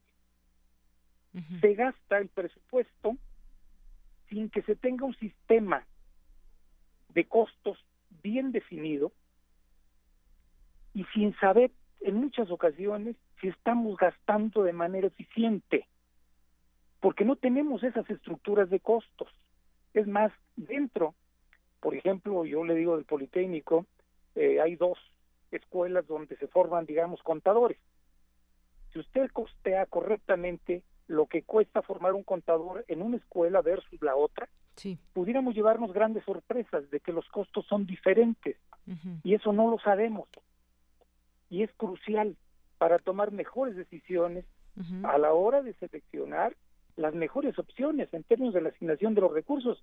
De lo contrario, estamos haciendo un mal trabajo y ahí se nos va muchísimo dinero ahí somos ineficientes, ahí derrochamos, justamente porque no hemos hecho ese tipo de trabajos. Así es que eh, lo urgente no solo es tener, bueno, algún incremento eh, razonable de presupuesto, sino es más importante todavía crear ese sistema de costos para saber qué es verdaderamente lo que estamos haciendo. Y entregar cuentas. Hay que entregarle cuentas transparentes a la sociedad mexicana, no solo al gobierno de la República, porque hacer pertinente a nuestras universidades, es decir, satisfacer las expectativas que tiene la sociedad de las universidades, pasa necesariamente por entregarle cuentas claras y de eficiencia. Pues así es, así es, licenciado Miguel Ángel Correa Jasso. Pues un gusto haber platicado con usted. Es un tema del que pues es importante hablar, tiene que ver con dinero, tiene que ver con cómo se planea eh, un presupuesto y cuáles son estas, pues estos frutos que se debe rendir desde todas las instituciones. Y hablando justamente de este último tema de transparencia, creo que ya hay mucho más interés de parte de la sociedad de conocer que las cuentas eh, y de exigir que todo sea de manera transparente. Pues le agradezco mucho y seguimos ahí en el tema. Seguramente habrá mucho de qué seguir platicando sobre este rubro. Le agradezco por lo pronto mucho esta entrevista. No, muchísimas gracias, Diana. Que tengan buena tarde. Igualmente. Hasta, luego. Muy buenas tardes. Licenciado Miguel Ángel Correajazo, catedrático del Instituto Politécnico Nacional. Son las 2.34 y tenemos eh, pues dos boletos que regalarles, dos boletos dobles eh, para la obra de teatro Las Tres Hermanas con Arcelia Ramírez y Maya Zapata. Esto está hasta el 2 de enero para que lo tomen en cuenta, que es miércoles y la obra empieza 8.45. Tendrán que estar ahí entre 8, 8 y cuarto, ahí en las taquillas del, eh, del Teatro Milán. Y bueno, pues para las dos primeras que, personas que nos llamen al 5536. 43 39 y ahorita decimos en un momento quiénes son los ganadores. Continuamos. Relatamos al mundo. Relatamos al mundo. Queremos escuchar tu voz. Nuestro teléfono en cabina es 55 36 43 39. Porque tu opinión es importante, síguenos en nuestras redes sociales, en Facebook como Prisma RU y en Twitter como arroba PrismaRU. Prisma RU. Relatamos al mundo.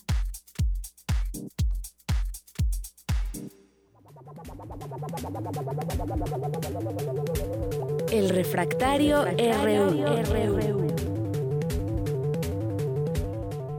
Bueno, ya está aquí con nosotros el maestro Javier Contreras, eh, profesor de la FES Acatlán y colaborador de este espacio. ¿Cómo estás, Javier? Buenas tardes. Hola, ¿qué tal? De Yanira, muy buena tarde para ti y todo el amable auditorio. Pues hoy, como cada viernes que nos escuchamos, hoy es un buen día para estar vivos de Yanira porque tenemos un montón de temas en agenda y de grandes cambios institucionales en la República.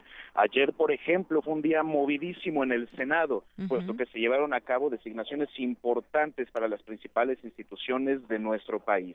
Por una parte, la Suprema Corte de Justicia de la Nación, con la designación del ministro, ahora ministro Juan Luis González Alcántara Carranca, originario de nuestra Facultad de Derecho en la Universidad Nacional, y por otra parte, para la política internacional y la diplomacia, la designación de nuestra primera mujer embajadora frente a los Estados Unidos de América, Marta Bárcena Coqui, y por otra parte a un viejo conocido de esta máxima casa de estudios, el doctor Juan Ramón de la Fuente, como embajador de México ante la Organización de las Naciones Unidas.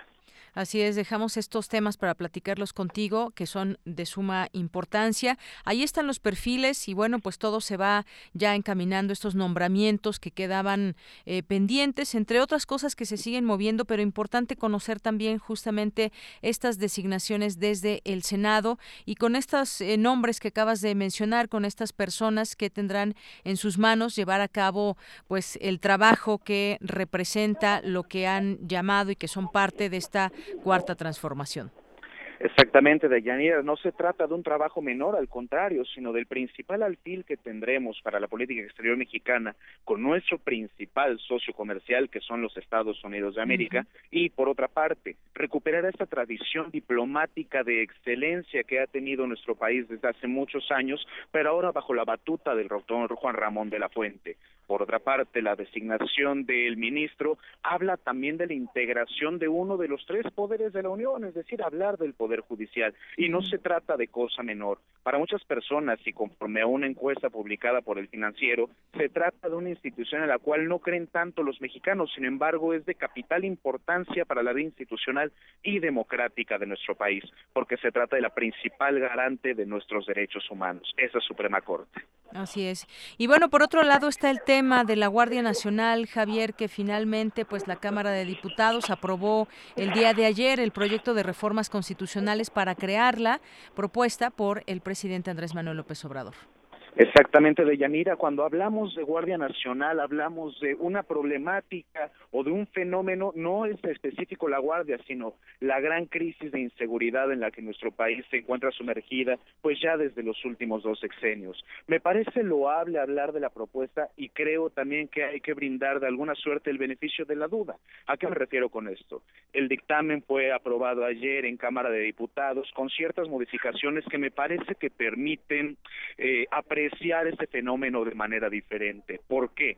Porque ya hay controles ciudadanos, en este caso desde el Senado de la República, que podría disolver a esa Guardia Nacional en dado caso de que no existan los efectos deseados o, los resultados esperados y, por otra parte, también estará sujeto a una evaluación constante. Y una de las grandes peticiones por parte de las diversas voces de la sociedad civil, buscar que el mando sea civil justamente. Ahora, en los transitorios, que es donde me parece que está el principal aporte, se habla de que esta Guardia Nacional estará adscrita a la Secretaría de Seguridad y ya no del todo a la Sedena como se había barajeado en la primera este, versión de esta propuesta. Así es. Y bueno, tenemos otro otro último tema, Javier. Sí, sí, sí, de Yanira tenemos que hablar también de, pues ese tema que justamente acabas de conversar con el doctor, las autonomías y el nuevo gobierno. Esa cuarta transformación nos ha traído muchos mensajes, pero me parece que también ha traído el mensaje de humildad y de reconocimiento. ¿A qué me refiero con esto?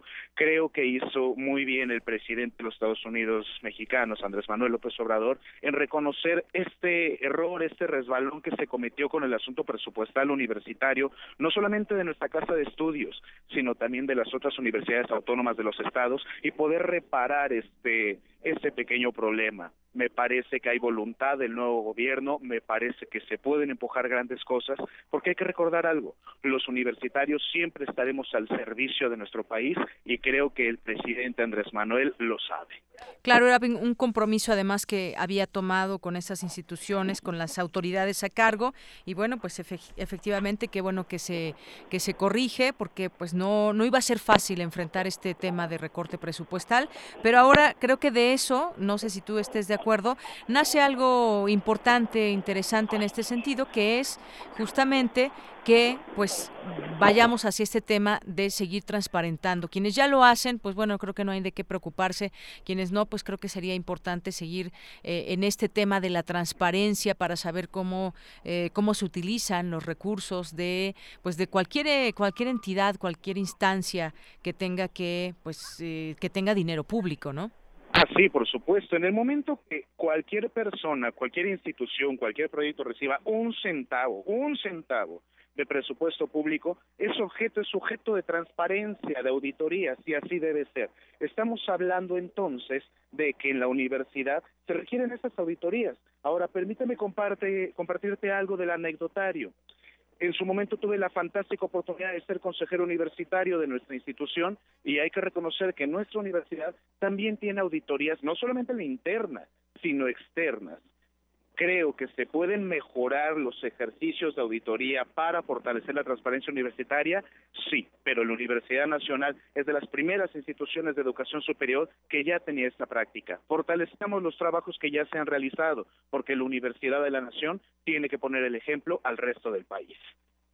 Muy bien, pues eh, muchísimas gracias, eh, Javier Contreras. Son temas que, pues aquí habremos de seguir platicando. Esto de la guardia, por ejemplo, se acaba de se acaba de aprobar en comisiones, pero habrá que seguirlo platicando. Es algo a lo que, pues bueno, no eh, no sabemos exactamente cómo vaya a operar, digamos ya en los hechos, o lo sabemos de manera teórica, pero este es un tema que, pues el de la inseguridad y cómo se está organizado el crimen o el crimen en este momento en México, pues seguramente nos dará también esa oportunidad de ir pues eh, checando, de ir monitoreando ese trabajo que se haga desde una Guardia Nacional. Pero pues todavía seguiremos en esta discusión previo a que ya entre en funciones. Así que muchas gracias y pues te mando un abrazo de Navidad y de Año Nuevo. Muchísimas gracias, Deyanira. Un abrazo para ti, para todo el equipo y todo el amable auditorio de Prisma RU. Felices fiestas a todos y estaremos en comunicación. Que tengan un excelente fin de semana. Igualmente, hasta luego, Javier Contreras. Muy buenas tardes. Y bueno, pues rápidamente antes de irnos a Melomanía, y en lo que aquí mi querida Dulce Wet acaba de poner los, los, eh, los audífonos, pues yo solamente les pedí una, una opinión sobre Roma. Nos dice Miriam Nazario que quería boletos, pero ya no hay, querida Miriam. Y nos dice por aquí Chelly, Roma, un film un tanto aburrido, pero excelente fotografía y muy buena actualización de la protagonista. Eh, el Zarco, ciertamente ya vi Roma y cosa rara, estoy de acuerdo con el maestro Carlos Narro que está sobrevaluada. Bueno, pues muchísimas gracias por sus opiniones. Continuamos. Relatamos al mundo. Relatamos al mundo. Porque tu opinión es importante, síguenos en nuestras redes sociales, en Facebook como Prisma RU y en Twitter como arroba PrismaRU. Melomanía RU.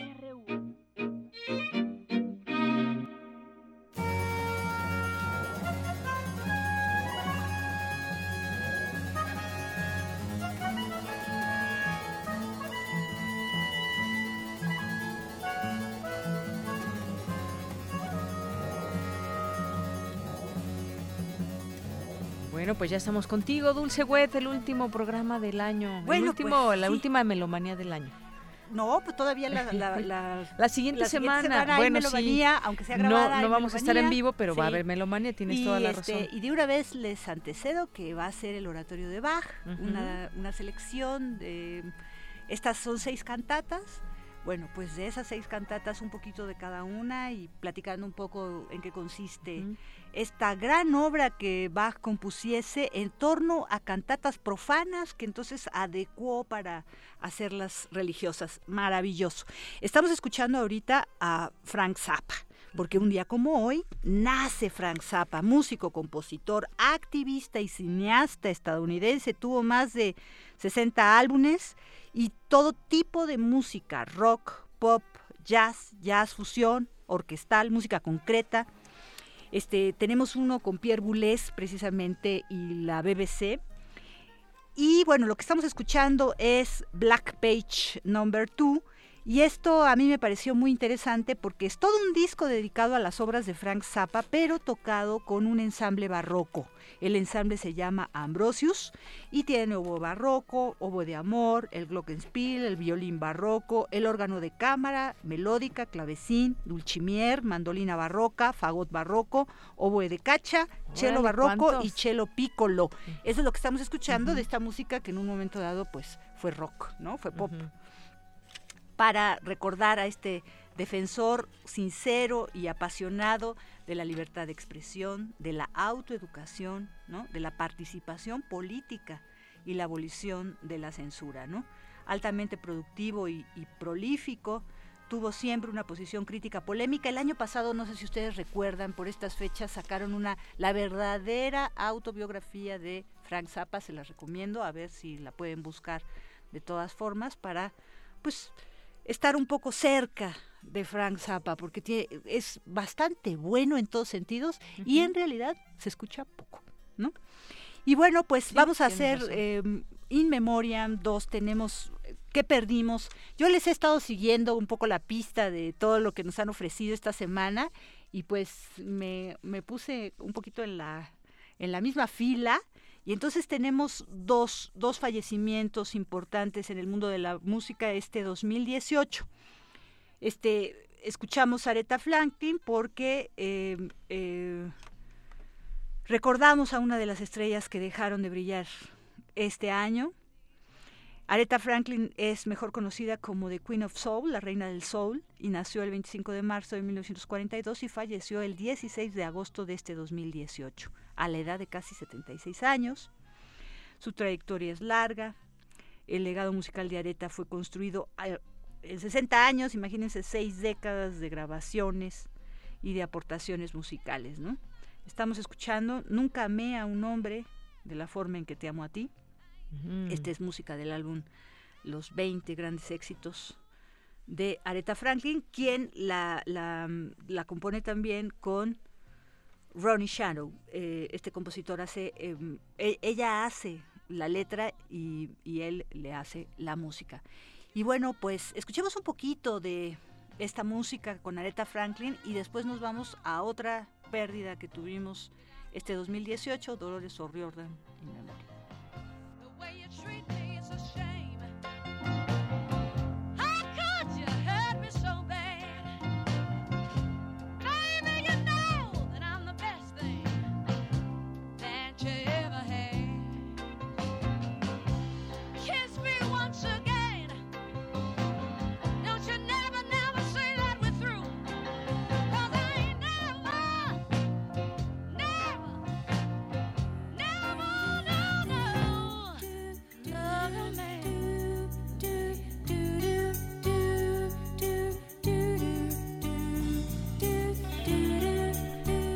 Pues, ajá, exactamente, como decíamos, el rock irlandés tuvo un luto.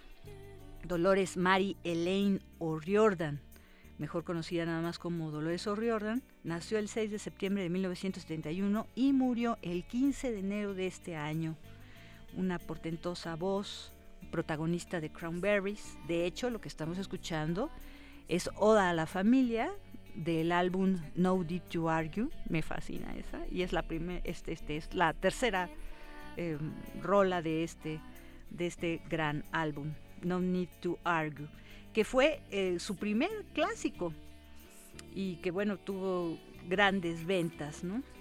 Una, una voz que a mí me encanta, lírica, muy profunda, ¿no? Y que pues influenciaron a todos los músicos de América Latina y del mundo, creo, ¿no? Y bueno, pues dejemos un poco que escuchar esta oda a la familia del álbum Not Need to Argue. Es un álbum de 1994 de Island Records, con ella en la voz, en la guitarra rítmica y como tecladista, Noel Hogan en la guitarra eléctrica y Mike Hogan en el bajo. Fergal, Una gran voz. Sí, sí, sí, sí, cómo no.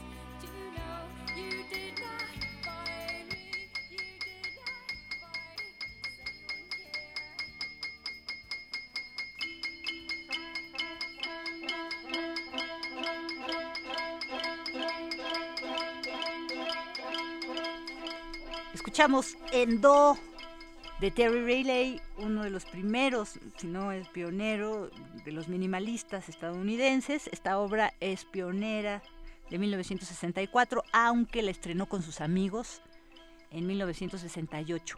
¿Y por qué traigo esto a colación? Pues todo lo que se ha visto esta semana, han ustedes hecho una recapitulación de todas las reflexiones en torno a Ciudadanías en Movimiento, M68, en nuestra Universidad Nacional Autónoma de México. Y nosotros en Discoteca organizamos lo que ustedes han escuchado y escucharán hasta marzo, que son cápsulas para la FM. En FM estamos con cápsulas de cinco minutos todas y que abarcan las composiciones de vanguardia de Europa, América entre 1964 y 71 tienen cada una de estas fichas que ustedes seguramente ya han escuchado si siguen nuestra estación, algunos datos técnicos de la obra y algunos datos biográficos del compositor en cuestión. Esto enfatiza un poco cómo era la situación política, social, económica, el reflejo de esta música, pues nos hace entender mejor esta época. Y me atrevo a insistir en que escuchen esta producción porque tiene dos vertientes como decíamos, los que escuchamos el 96.1, ya es una estación más de programas que de música, ¿saben? Este, me ha tocado contar las horas, esa es una de las cosas que hacemos en el departamento, las horas de programación musical de cada día.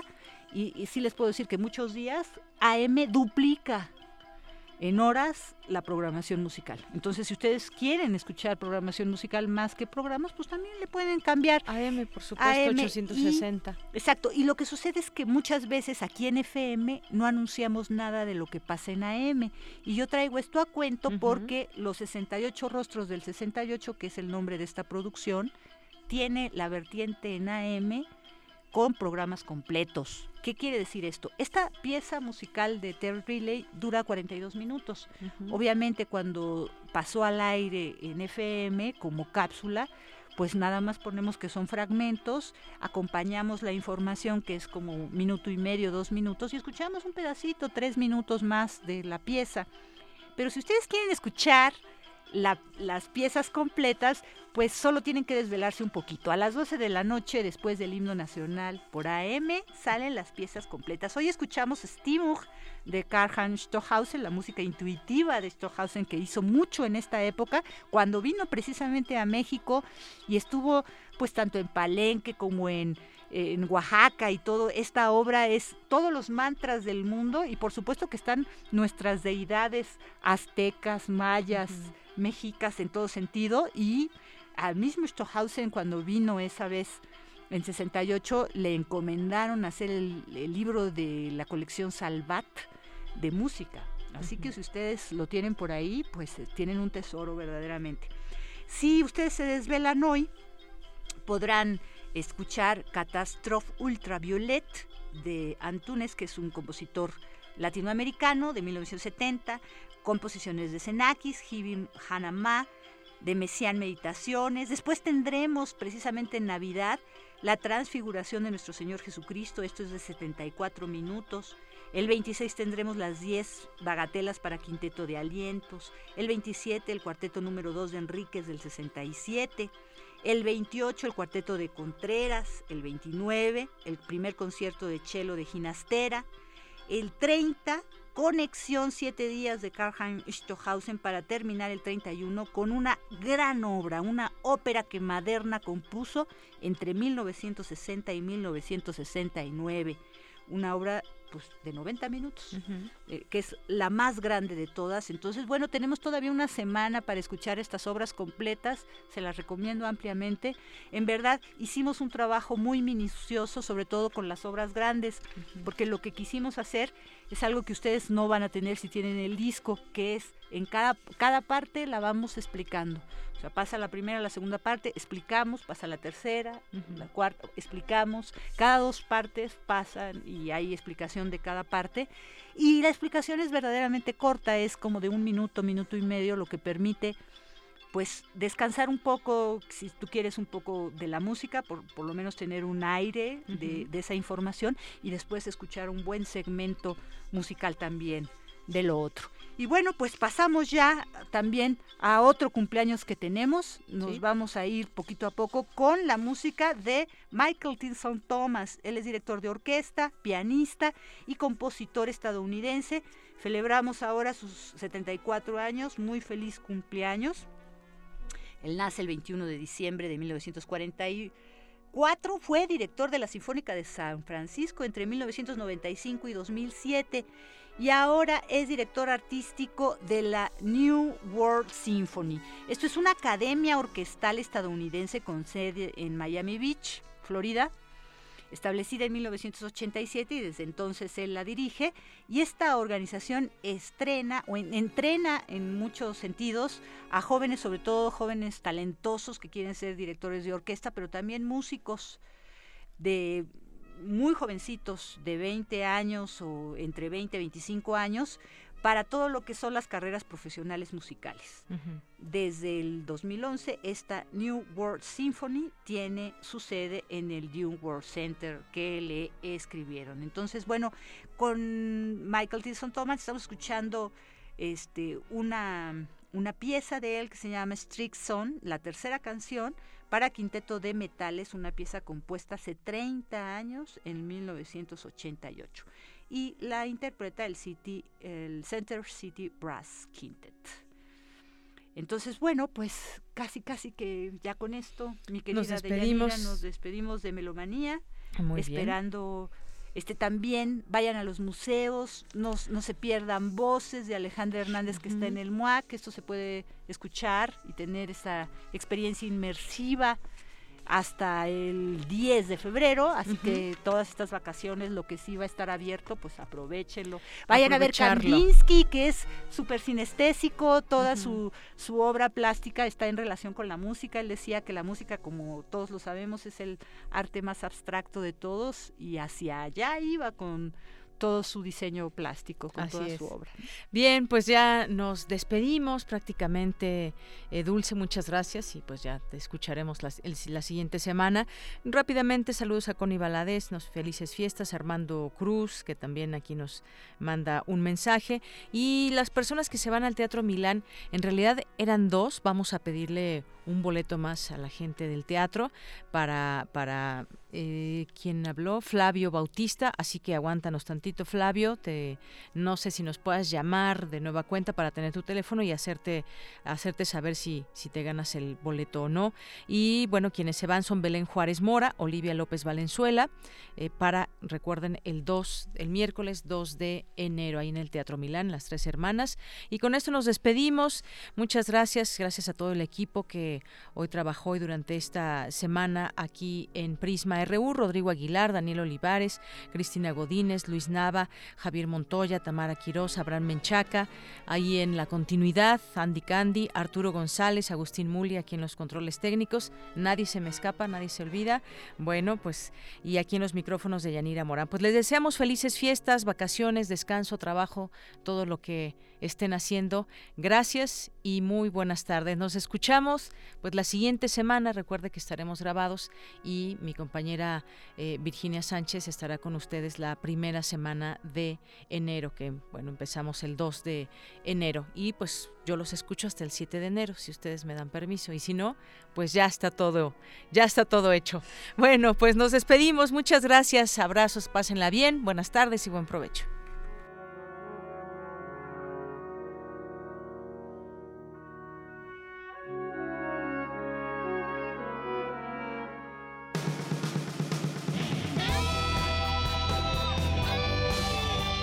Prisma RU.